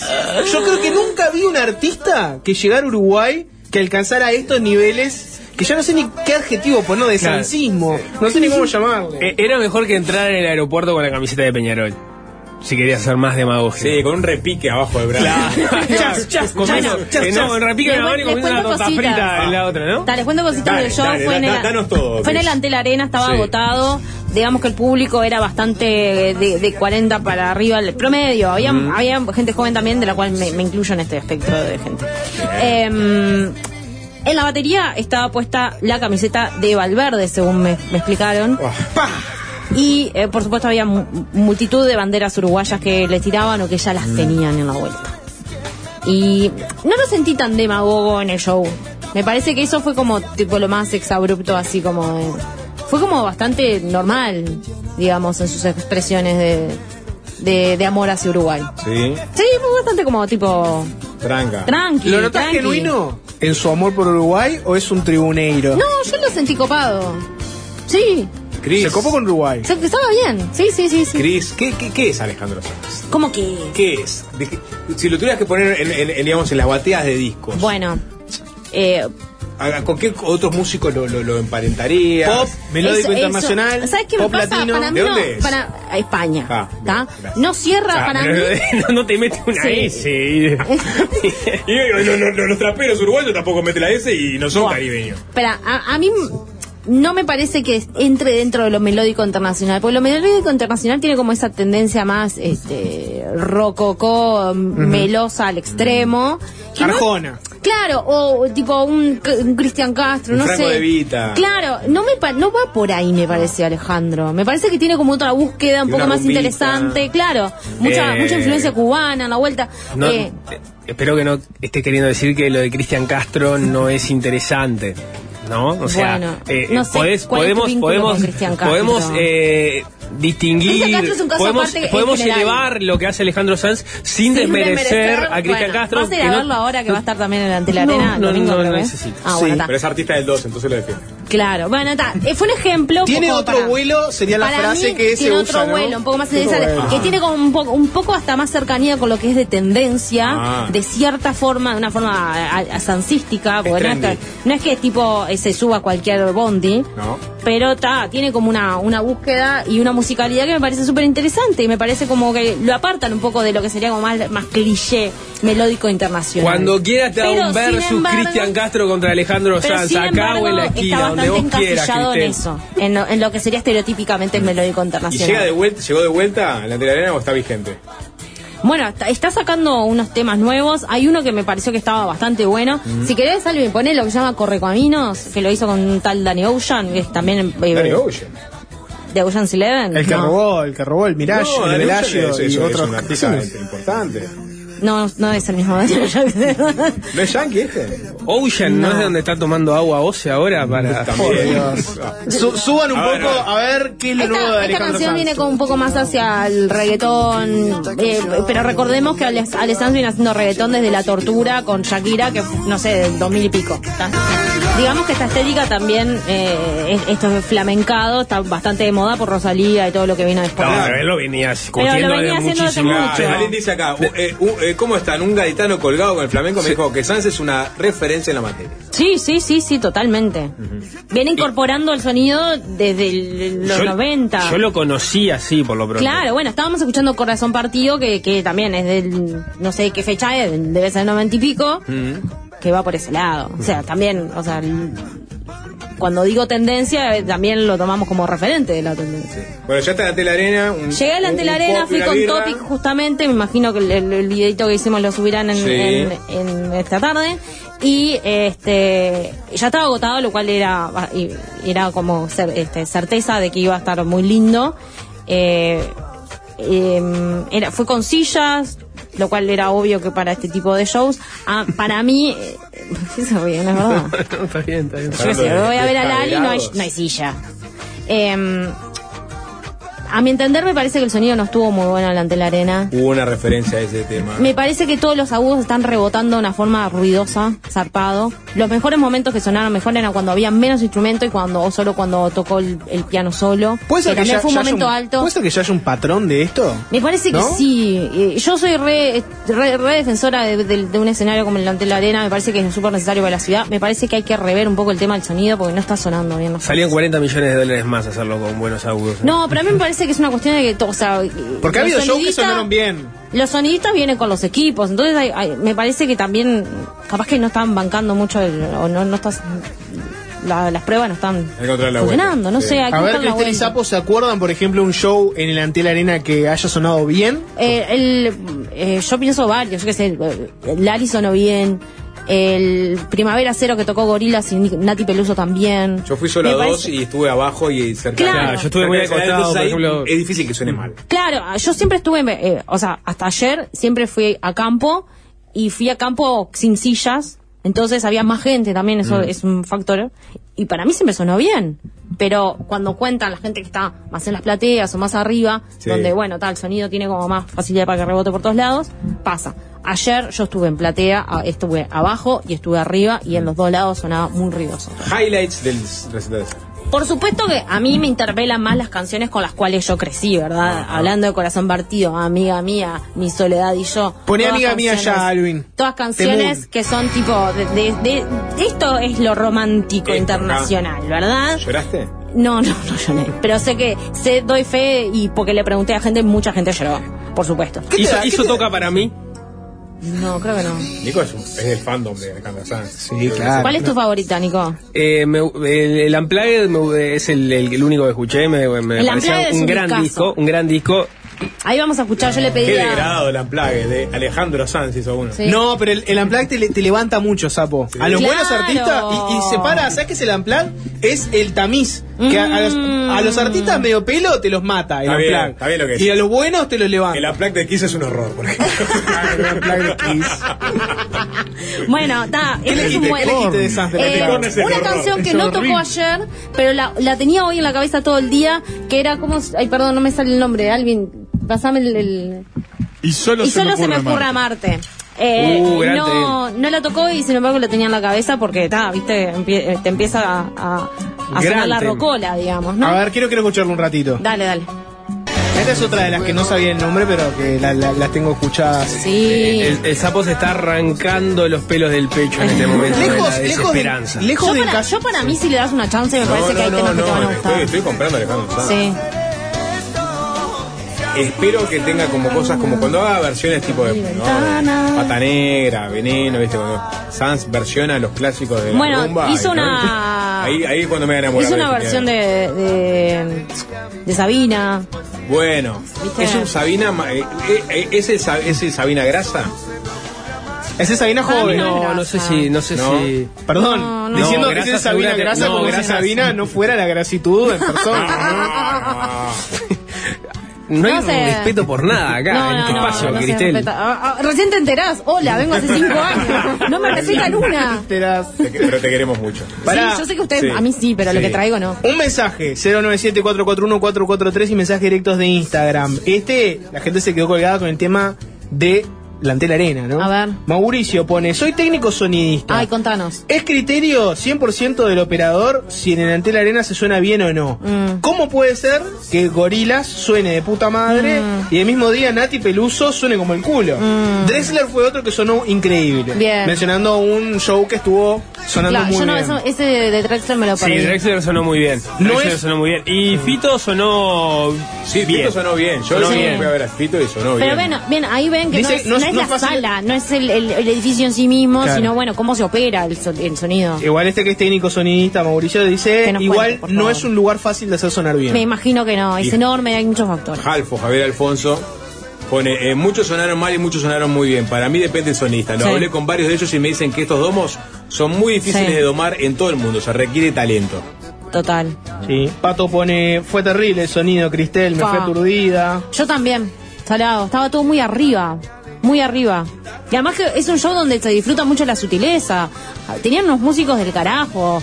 Este, está buenísimo que la banda de Ale, hay que decirlo, tiene muchas mujeres. Baterista, este, pianista, bajista, una onda todas, le metieron dos coristas, una onda todo el mundo. Además estaba bueno en el sentido de que vieron, eh, me imagino, o sea, ustedes visualizan shows de eh, los Arjona, los, cosas que está el, el, el- músico adelante, su banda atrás, ¿verdad? Como que tipo, el protagonista es el, Sí, claro. el, el cantante, el músico.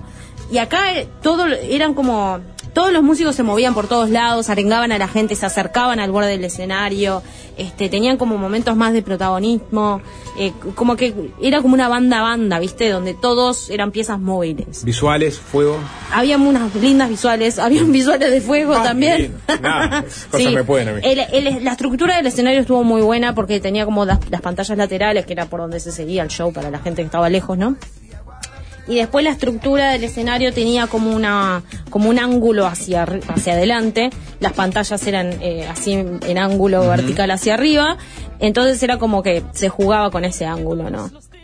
Con Shakira hizo un tema. Esto, esta es la, bueno, la tortura, este Sí, es un tema bastante épico en la discografía. Tiene dos colaboraciones con Shakira, las dos son muy buenas. Mi favorita no es esta, sino que es Te lo agradezco, pero no. Temardo. Eh, y ya, ya estaba haciendo reggaetón con Shakira en ese momento, que para mí son los dos mil y pico. Alvin, ¿me, ¿te fijas ahí cuando, cuando salió el tema La tortura? ¿2005? ¿Eres el de lágrimas negras? No, ¿No? no, ¿cómo se llamaba? Me gusta, me gusta la mente de sapo tipo. No, lo que pasa es que Lágrimas Negras, no sé. Eh, tú. Claro, pero que hay, hay, hay, Pero ese 15, señor hay, hay cubano. 15, hay 15 Hay 15 millones de, versiones. vers- de versiones. Y que lo- Diego Cigala, Diego Cigala es el que hacía la versión aflamencada española Claro. que yo conozco por lo menos. No, después eh, el, el que está diciendo el sapo es otra versión que también era como de esa época, pero es otra persona. Es otra persona, está. Pero bueno, para mí ¿con tiene que tomar dos. Ay, no me acuerdo. Fue como un med, porque tiene como muchos medleys, este, donde mete varias, varias. ¿Cuál de Sabina tocó? No sabés. Ay, no me acuerdo. sí. Yo no soy muy. Debe ser, una, debe ser una de tomar whisky y salir con mujeres. No, si tuviera no sé, que adivinar, el ¿cuál puede 90% ser? de las canciones son así. Pero quiere No, que le ¿qué- cuente el Duque qué- ahora. qué No, tanda. Ah, tanda. Tanda, y- dejamos, digamos, el, el viejo mundo y nos venimos al nuevo mundo. Ta. Al Duque, a los que llenan ahora velódromos, Sí, ¿no? sí, sí, sí. Ya no es la Versuit este, la que llena velódromos. Ya no es la Versuit. Es el Duque que llena. Y, bueno, es así. ¿o no? increíble. Sí, sí, sí. El Duque, yo vi, vi alguien vi que estaba como eh, haciendo un, un streameo. Sí. De qué jeta, con, dijo, Sí. el Duque ya mete 15 palos y con 15 estas visuales 15.000 todo. personas. Bueno, el. Duque y, y, y, y la pelea de fondo es peso pluma. Bueno, No vemos, es peso ci- vemos ciudad peso porque pluma. para mí les va a gustar mucho el tema y capaz que lo dejamos para otro día. Bueno, vamos, esto, Pues vemos, vemos. hay libertad. Vemos, dale.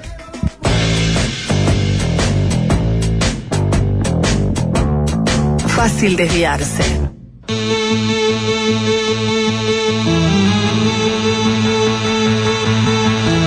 Alejandro Sanz. Arranca la sección más joven de esta columna de Cristel Latequi, que fue al mundo Ale Sanz y fue al mundo Duki también. Sí, o sea, hablamos de, de, de dos cosas totalmente diferentes, dos públicos totalmente diferentes y, y la verdad que estuvo buenísimo. Yo me, yo me fui re contenta, Mm. en realidad. Contenta porque por la música, porque gozaste y Contenta bailaste. por todo, porque en realidad, a ver, o sea, capaz que no parece en este espacio, pero eh, yo creo que soy una persona bastante empática. Entonces, ves, ¿Por qué no, ¿por qué no pensaríamos eso de vos? No sé, Cristel? pero yo vi- veía pila de, de chiquites, adolescentes, recontra felices. Tipo, que lo dieron todo y que estaban viendo a su ídolo. Entonces fue tipo, ay, qué lindo esto. ¿Había, había menores de 13, ponele? Sí, seguro. Sí. Sí, sí, pero yo vi tipo niños. Niños tipo con, con, como, con los tatuajecitos en la cara, igual que el Duki, ¿entendés? ¿La música de Sí, Duki sí. es para niños? Pero, No sé si es para niños, pero perdón, escuchan perdón. los niños. Pero tatuajecitos de mentira. de mentira. Sí, sí, sí. bueno. No, que escuchen esta música los niños es un Obvio hecho. que lo escuchan. Y De se la saben todas, ¿entendés? Se la saben todas. Bueno, Es el Yuya de, de la nueva época. No, no, se escucha No. este. O sea, a eh, Fercho. es Molotov, es el Molotov. Eh, Mercho, Es el Molotov. No, Es el Molotov. Es, es como cantar Gimme the Power.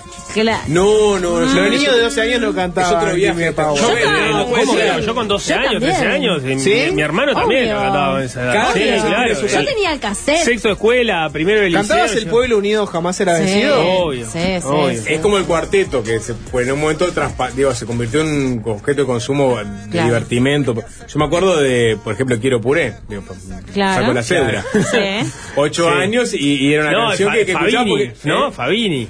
¿Fabini? ¿Eduardo? No, me fui más atrás. Ese, ese es Alvin. Eh, Cantabas, perdón, cantabas la parte de Molotov que dice hay que arrancar el problema de raíz y cambiar cambiar el gobierno de nuestro país. ¿Cantabas Claro. eso? A la Gente que está en la burocracia. A esa gente que le gusta la migaja. Y por eso me quejo y me quejo. Porque aquí es donde vivo yo ya no soy un pendejo que no guachas los puestos de gobierno. Hay personas que. Se están enriqueciendo. Gente que vive en la pobreza. Nadie hace nada porque a nadie le interesa. La gente de arriba te detesta. Hay más gente que quiere que caigan tus cabezas y le das más poder al poder. Más duro No, no, no, no, horario de protección al menor. Gracias. Un límite les pido.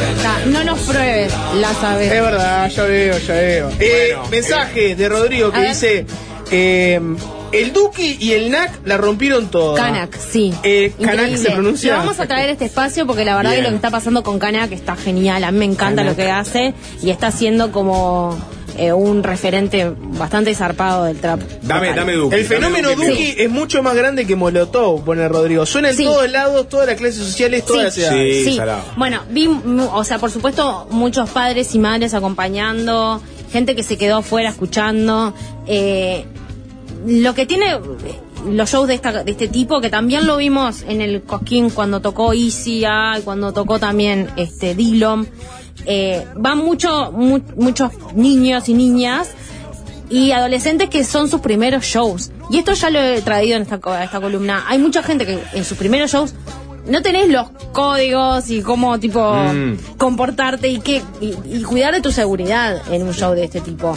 Se poguea un montón. Hay, o sea, los invito a buscar, hay unas tomas aéreas de dron que son tipo increíbles porque vos ves un mar de gente y de repente cuando se hacen los círculos que vas viendo como se va abri- abriendo un círculo, un círculo, un círculo y después ¡pah! Hay motion. eh. Sí, su círculo, círculo, círculo, ¡paf! Círculo, círculo. Y ahí eh, se pegan círculos, ¿viste?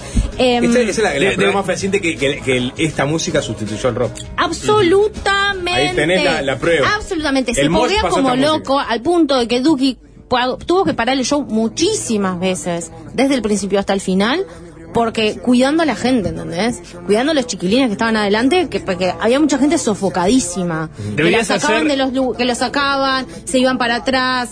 Este, él decía, bueno, paren, paren, paren, necesitas agua. Eh, eh, tenía gente dando agua, vasitos de agua a, a- a los pendejos, ¿viste? El tipo atendiendo a, lo- a los chiquilines con muchísima, tipo, con muchísima atención y cuidado. ¿De qué se trata Deberías la hacer, música de hacer, tu primer, eh, o tu primer no, hacer un video de topic de tu primer pogo. Yo no. Porque sos la que va de acá, de la mesa sos la que va. Eh, eh, tipo, ¿cómo fue? No, no, explicándoles. Consejos prácticos Ah, a los chiquilines que para su primer sí, pogo. absolutamente. Absolutamente, porque claro, mucha gente son sus primeros shows y no. Y además, o sea, todo el mundo quiere estar adelante del todo, todo el mundo quiere estar cerca, todo el mundo con los teléfonos, hacer un mar de teléfonos. La, la gran diferencia también entre el show de Alejandro Sanz y el del Duki, cuando empezó el Duki era todo un mar de teléfonos, pero zarpado, ¿está? Yo estaba bien contratado con sobre el mangrullo, digamos, bien adelante, pero digamos un poco más atrás. Teléfonos, así, paf, todo teléfonos, y en el de Alejandro Sanz había algunos. Porque viven la vida, viven, viven el Estaban viviendo en el momento. Ah, Había mucho tarjetero. Había, bueno, sí, había mucho arroba dinet, ¿no? En, en la de No, Alejandro Sanz. Molotov no cuestionaba el poder, el gobierno, la corrupción. ¿Qué, ¿Qué cuestionaba el Duki que supuestamente reemplazó el rock? Ay, qué, qué, qué argumento ¿Tiene un Jochoto. cuestiona- tiene un ¿Qué cuestionamiento, algo? Yo qué sé, no. ¿Se revela no contra sé. algo, Duki? Eh, no, no. A ver, no su- sé. subí un poco a ver contra qué se revela el Duki que reemplazó al rock. Qué argumento de mierda, perdón. cambio de humor. Pues eso es lo que creo, pero she don't give a fuck. She don't give a fuck, baby, she don't give a fuck. She don't give a fuck, baby, she don't es No, sí. Eh, ¿qué, qué características distinguen al Duki de los otros traperos? Es el, Yo oral, que, el oral del examen. Es el oral. Eh, la diferencia me parece que no solo es el, el mensaje, como quieras decir, eh, la forma de rapear. Y también, o sea, sobre los temas que rapean también, yo que sé, puede- tenés un voz que sí habla del poder, Sí, ponele, sí, un eh, tiene una versión más crítica. Eh, me parece que lo de... eh, tiene un poco como de, del alardeo y un poco como de... ¿Tiene bling bling? Sí, un poco más, bueno, el Easy tiene un poco más de bling en este caso, pero... ¿Es medio misógeno esto o no? No. No sería A ver, yo no puedo generalizar porque no me conozco la obra No. de, de pe a pa, pero por lo general no, no, no por lo menos las canciones que, que tocó el otro día. buenas melodías. Es muy pegadizo, es como que... eh, yo creo que la, que la gente se, se, se relaciona con él y como su historia, digamos. Ah, de, eh, de pibito rapeando freestyle en la plaza a transformarse en una de las estrellas eh, regionales, mundiales del género.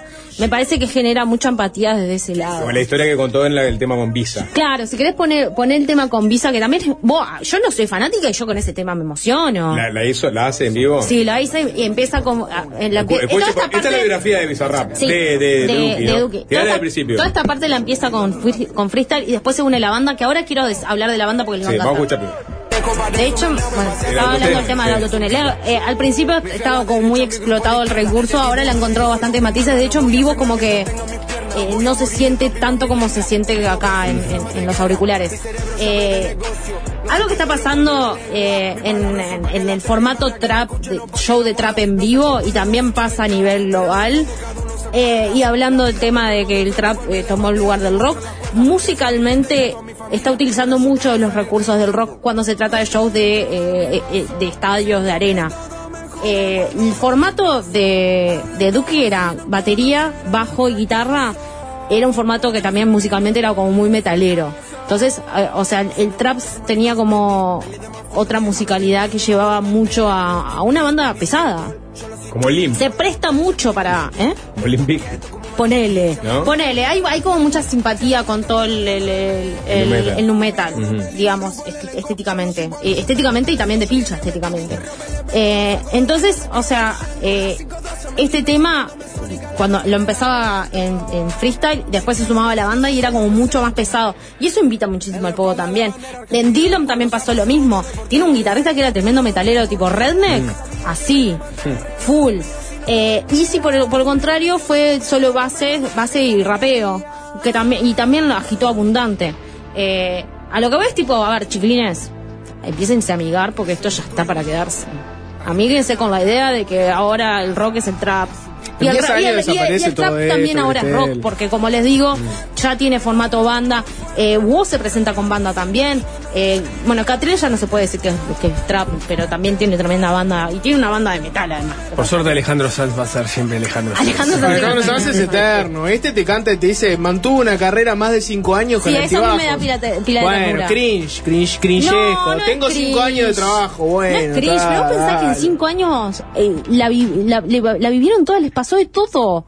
Sos sos de ser un, un pendejo ignoto de una plaza a ser la estrella más grande de Argentina, ¿entendés? Claro, pero viene por el lado de que... Y son eh, chiquilines que tienen ya- 26 Ya años. tengo 5 loco. años de carrera, bueno, está, está bien. Tiene 26. Por eso, sí, Es claro, su vida tenés 26. esto. Morrison se murió a los 27 y parecía un señor de 40. Bueno, era otra época también. No, pero a lo que voy Bueno, es que- este te dice estuve en el infierno, no sé qué, bueno, estaba muy en la infierno. droga, ¿viste? Estaba muy en, muy en, Acá, acá dice Dylan Super Trap Hardcore Punk. Sí. Tiene un tema con Pussy Riot Super Heavy que es increíble. De, los, Eh, de todos, eh, el, el Dylan es como que está más este, arrimado eh, es estéticamente a, a, a eso. Yo creo que es difícil amigarse con esta música si venís del palo que- choto. Pero siempre encontrás algún temita o algo que te acerca un poco Sí. y, y entender la cultura. O sea, Exacto. Ni que hablar. Ahora, yo a, a veces lo que. Lo dijo Jaime en una entrevista, ¿no? A ver. Se perdió el swing. Se, se abolió el swing, ¿no? Lo encontrás en otros lados. Eh, pero y, y a veces se parece, ¿no? El- este ritmo machacón, ¿no? Sí. Es verdad que tratan de, de suplir con las melodías, como van con Sí. el flow del, del Sí. rapeo, pero a veces ni siquiera tenés eso. Sí. Y ahí es cuando decís vos, pará. eh, Como que falta, ¿no? Claro. Como falta como más apertura de esta, de esta Y bueno, música. Capaz que hay artistas en el margen que están laburando mucho más eso. Hay mucha variedad, hay mucha variedad también. Bueno, estamos escuchando uno de los también, o sea, Lucky también tiene como una pata más reggaetonera. O sea, Mm. si querés un swing y, y flow cadencioso y cadera, también tiene para eso y para bailar. Eh, Era tipo, quiero volver al, al show, o sea, el momen- hubo como un, un, un, un pedazo del show que era como la parte más reggaetonera, que no había, la banda no, tomó tanto protagonismo, pero también había como taca taca de la banda. Y, y claro, el momento de- del baile, ¿viste? de la rondita, entonces veía a los grupitos de chicas en rondita bailando, eso fue precioso. Y, y nada, volviendo al público. ¿Nivel, eh, nivel de olor a faso? Mm, No tanto, ¿sabes? ¿Qué? No Policía, tanto. qué No, eh, hay, hay- hay No una, hay una revista que tenía, ¿te acordás? Este, que hacía reseñas de, de recitales No. y, pone, y ponía de poco, no sé cuánto, nivel de faso, tanto. No, no, fue Bueno, bajo. Sapo, tenían 12 años. Claro, el chupete a Eh. No, no, bueno, pero eh, bajo, grande. nivel bajo, nivel bajo. Pala. Eran niños. Tenían no. 12 años, Sapo. No, realmente la mayoría eran Pipas con Ventolín. 10 y algo. La única Y- pala que conocen es la que no van a agarrar nunca, Sapo. ¿Qué estará? Eh, mensaje, el. Duki eran teléfonos, Alejandro Sanz, tablets y pirapita. duro pero Bueno, cierto. sí. Duro pero cierto, duro pero cierto. No, no era tan grande la, no era tan tan grande la, o sea, no, no eran tan grandes las personas que estaban para tener tablet y capitán. Alguien menciona Barro, ¿qué es Barro? Es la banda, Cristel, es la banda de, Banda de metal de Catriel. Catriel. Llevales Barro. Bueno, Bueno, llevales Barro. Eh, Duki es el hombre estribillo, un flow y un power difícil de imitar. tiene, o sea, tiene muchos ganchos. Hay un par de temas, a ver, eh, poneme top 5. Que me parece, a, a mí es de las que más me gusta, yo qué sé. Esa, hay cosas que no se pueden explicar. A mí la que me gusta de Duque es top 5 porque me engancha. Lo- Alguien dice que lo comía también era lo que se venía. ¿El qué? Lo comía, nada. Comía. Claro, estos, estos en 5 años la pegaron y flashean. Aguantá 10 años y vemos. Esto mar- marcan, cuando te marcan unas generaciones porque están, se van a Pero, una a ver, no, no puedes decir eso cuando ya está, ya es Sí. definitivo, ¿entendés? Esta es la que me gusta a mí. Eh, Tiene unas palmitas. Es un reggaetón medio dark. Una- unos versos gancheros. Sí, y rima, y rima five con five también, ¿no? Five con five. y el- Lo que pasa es, a- a- yo sé que no entro mucho a la columna, Cristel, entonces me, permito decir cosas que seguramente ya conversaron. Bueno, Pero el público yo, yo entiendo lo que vos decís, bueno, ta, esto son cinco años, ya es definitivo porque marcaron una generación. Lo que me parece que es muy difícil es mantener esto en el tiempo y que no aburra a la- al- con un sonido que se parece tanto canción a canción. Te voy a decir dos sílabas. ACDC. No, Ramones. No, no. Para- Pero, pero Ramones no se parece a ACDC. No. ¿Entendés? Pero estos se parecen todos entre sí. Punto para Nico. No Es sé, Lo que pasa, no, pero lo que pasa es que estás haciendo un No, pero corte. sí. Estás haciendo No un corte muy caprichoso. Hay diversión. Pero- Estás haciendo un corte muy caprichoso de se parecen entre todos. Cuando No ¿quiénes son entre parecen. todos? Porque esto a vos no se Yo parece, te por dije cuatro, te dije cinco artistas que son recontra diferentes entre sí. Woz, Catriel, eh, Elisi, Duki y este eh, Dillon. Re diferentes entre sí. Y si escuchás con 5 años de diferencia canciones del mismo artista, también, También cambia. son re diferentes. Y básicamente porque antes eran menores de edad y en 5 También. años ya los agarrás con el Y, hijo. y tenían, y tenían otro tipo de recursos No, eh, y, no, no, y no. ahora tienen productores de, de la masita para hacer Bueno, temones. que eh, me- así como cuando te mandan a leer, me mandaron a escuchar. Está bien, está bien, me mandaron a escuchar. Voy a escuchar y vuelvo Sí. con más ¿Qué, argumentos. qué? ¿Hay que hacer una tanda? Sí, hay que hacer una última tanda. Con, con rock. Fácil desviarse.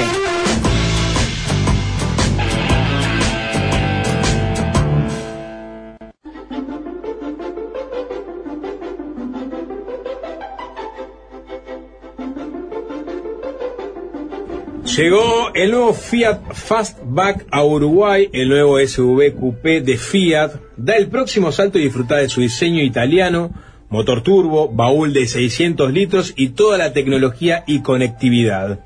Preventa exclusiva con un precio espectacular desde 30.990 dólares. Conocelo en la red de concesionarios Fiat de todo el país o en fiat.com.uy. Nuevo Fiat Fastback. Un gran salto.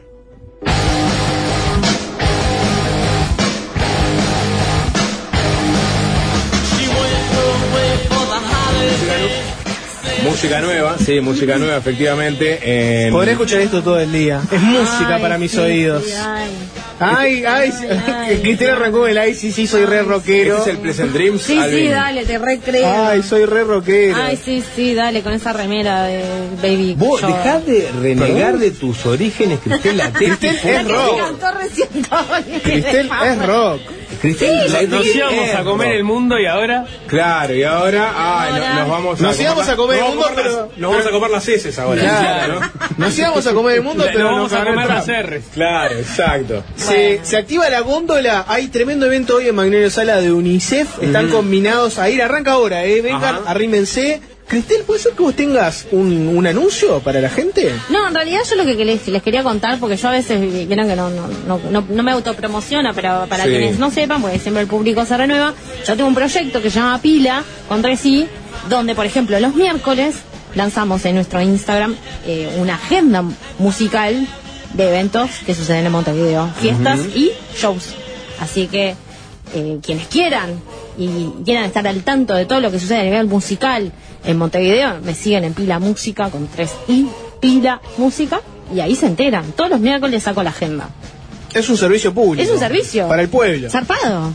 Sí. No sabes qué hacer el fin de semana, ahí te enterás. Tenemos que ir cerrando el programa, Pila, Cristel. un servicio zarpado. Zarpado. Zarpado. Sí. Sí. Con 3A. Zarpado. Zarpado. Zarpado. Zarpado. Qué bien. Eh, qué tengo bien. que cerrar el programa. Dale. Cristel, Sí. eh, elegí Alvin Atento. Va a, A ser- ver. va- va a sonar un minutillo, dale un minuto. Eh, elegimos una banda bien rancia. Tipo ACC, Ramones. Dame una canción de una de esas. Yo te conozco, vos no sos Dylan, no sos Duki. No sos de eso, sos los Ramones, sos Metallica. Dame algo de eso. Dame algo de eso. Una que, que esté bien en tu corazón. Una canción que esté bien en tu corazón. Ay, me pusiste en aprieto, la verdad que no me No, ¿por sé. qué? Pensé en los Ramones, por ejemplo. Puedes elegir a Meredith Brooks, si no. Pero eso no es rancio. No, pero yo le pedí una rancietud. No sé si me acuerdo tipo Pearl Jam. Pearl Jam no es rancio. Pearl Jam, cuenta como rancio, sí, obvio. Ah, poneme de Dude Evolution, bien rancio. Bueno, nos vamos. Dude. Evolution. Canción Vamos. fue una de las canciones favoritas de Sapo de Pearl Jam, Dude Evolution, le encanta. La amo, no es mi favorita. ¿Cuál es tu favorito? Depende del día. Oh, bueno. Fácil desviarse.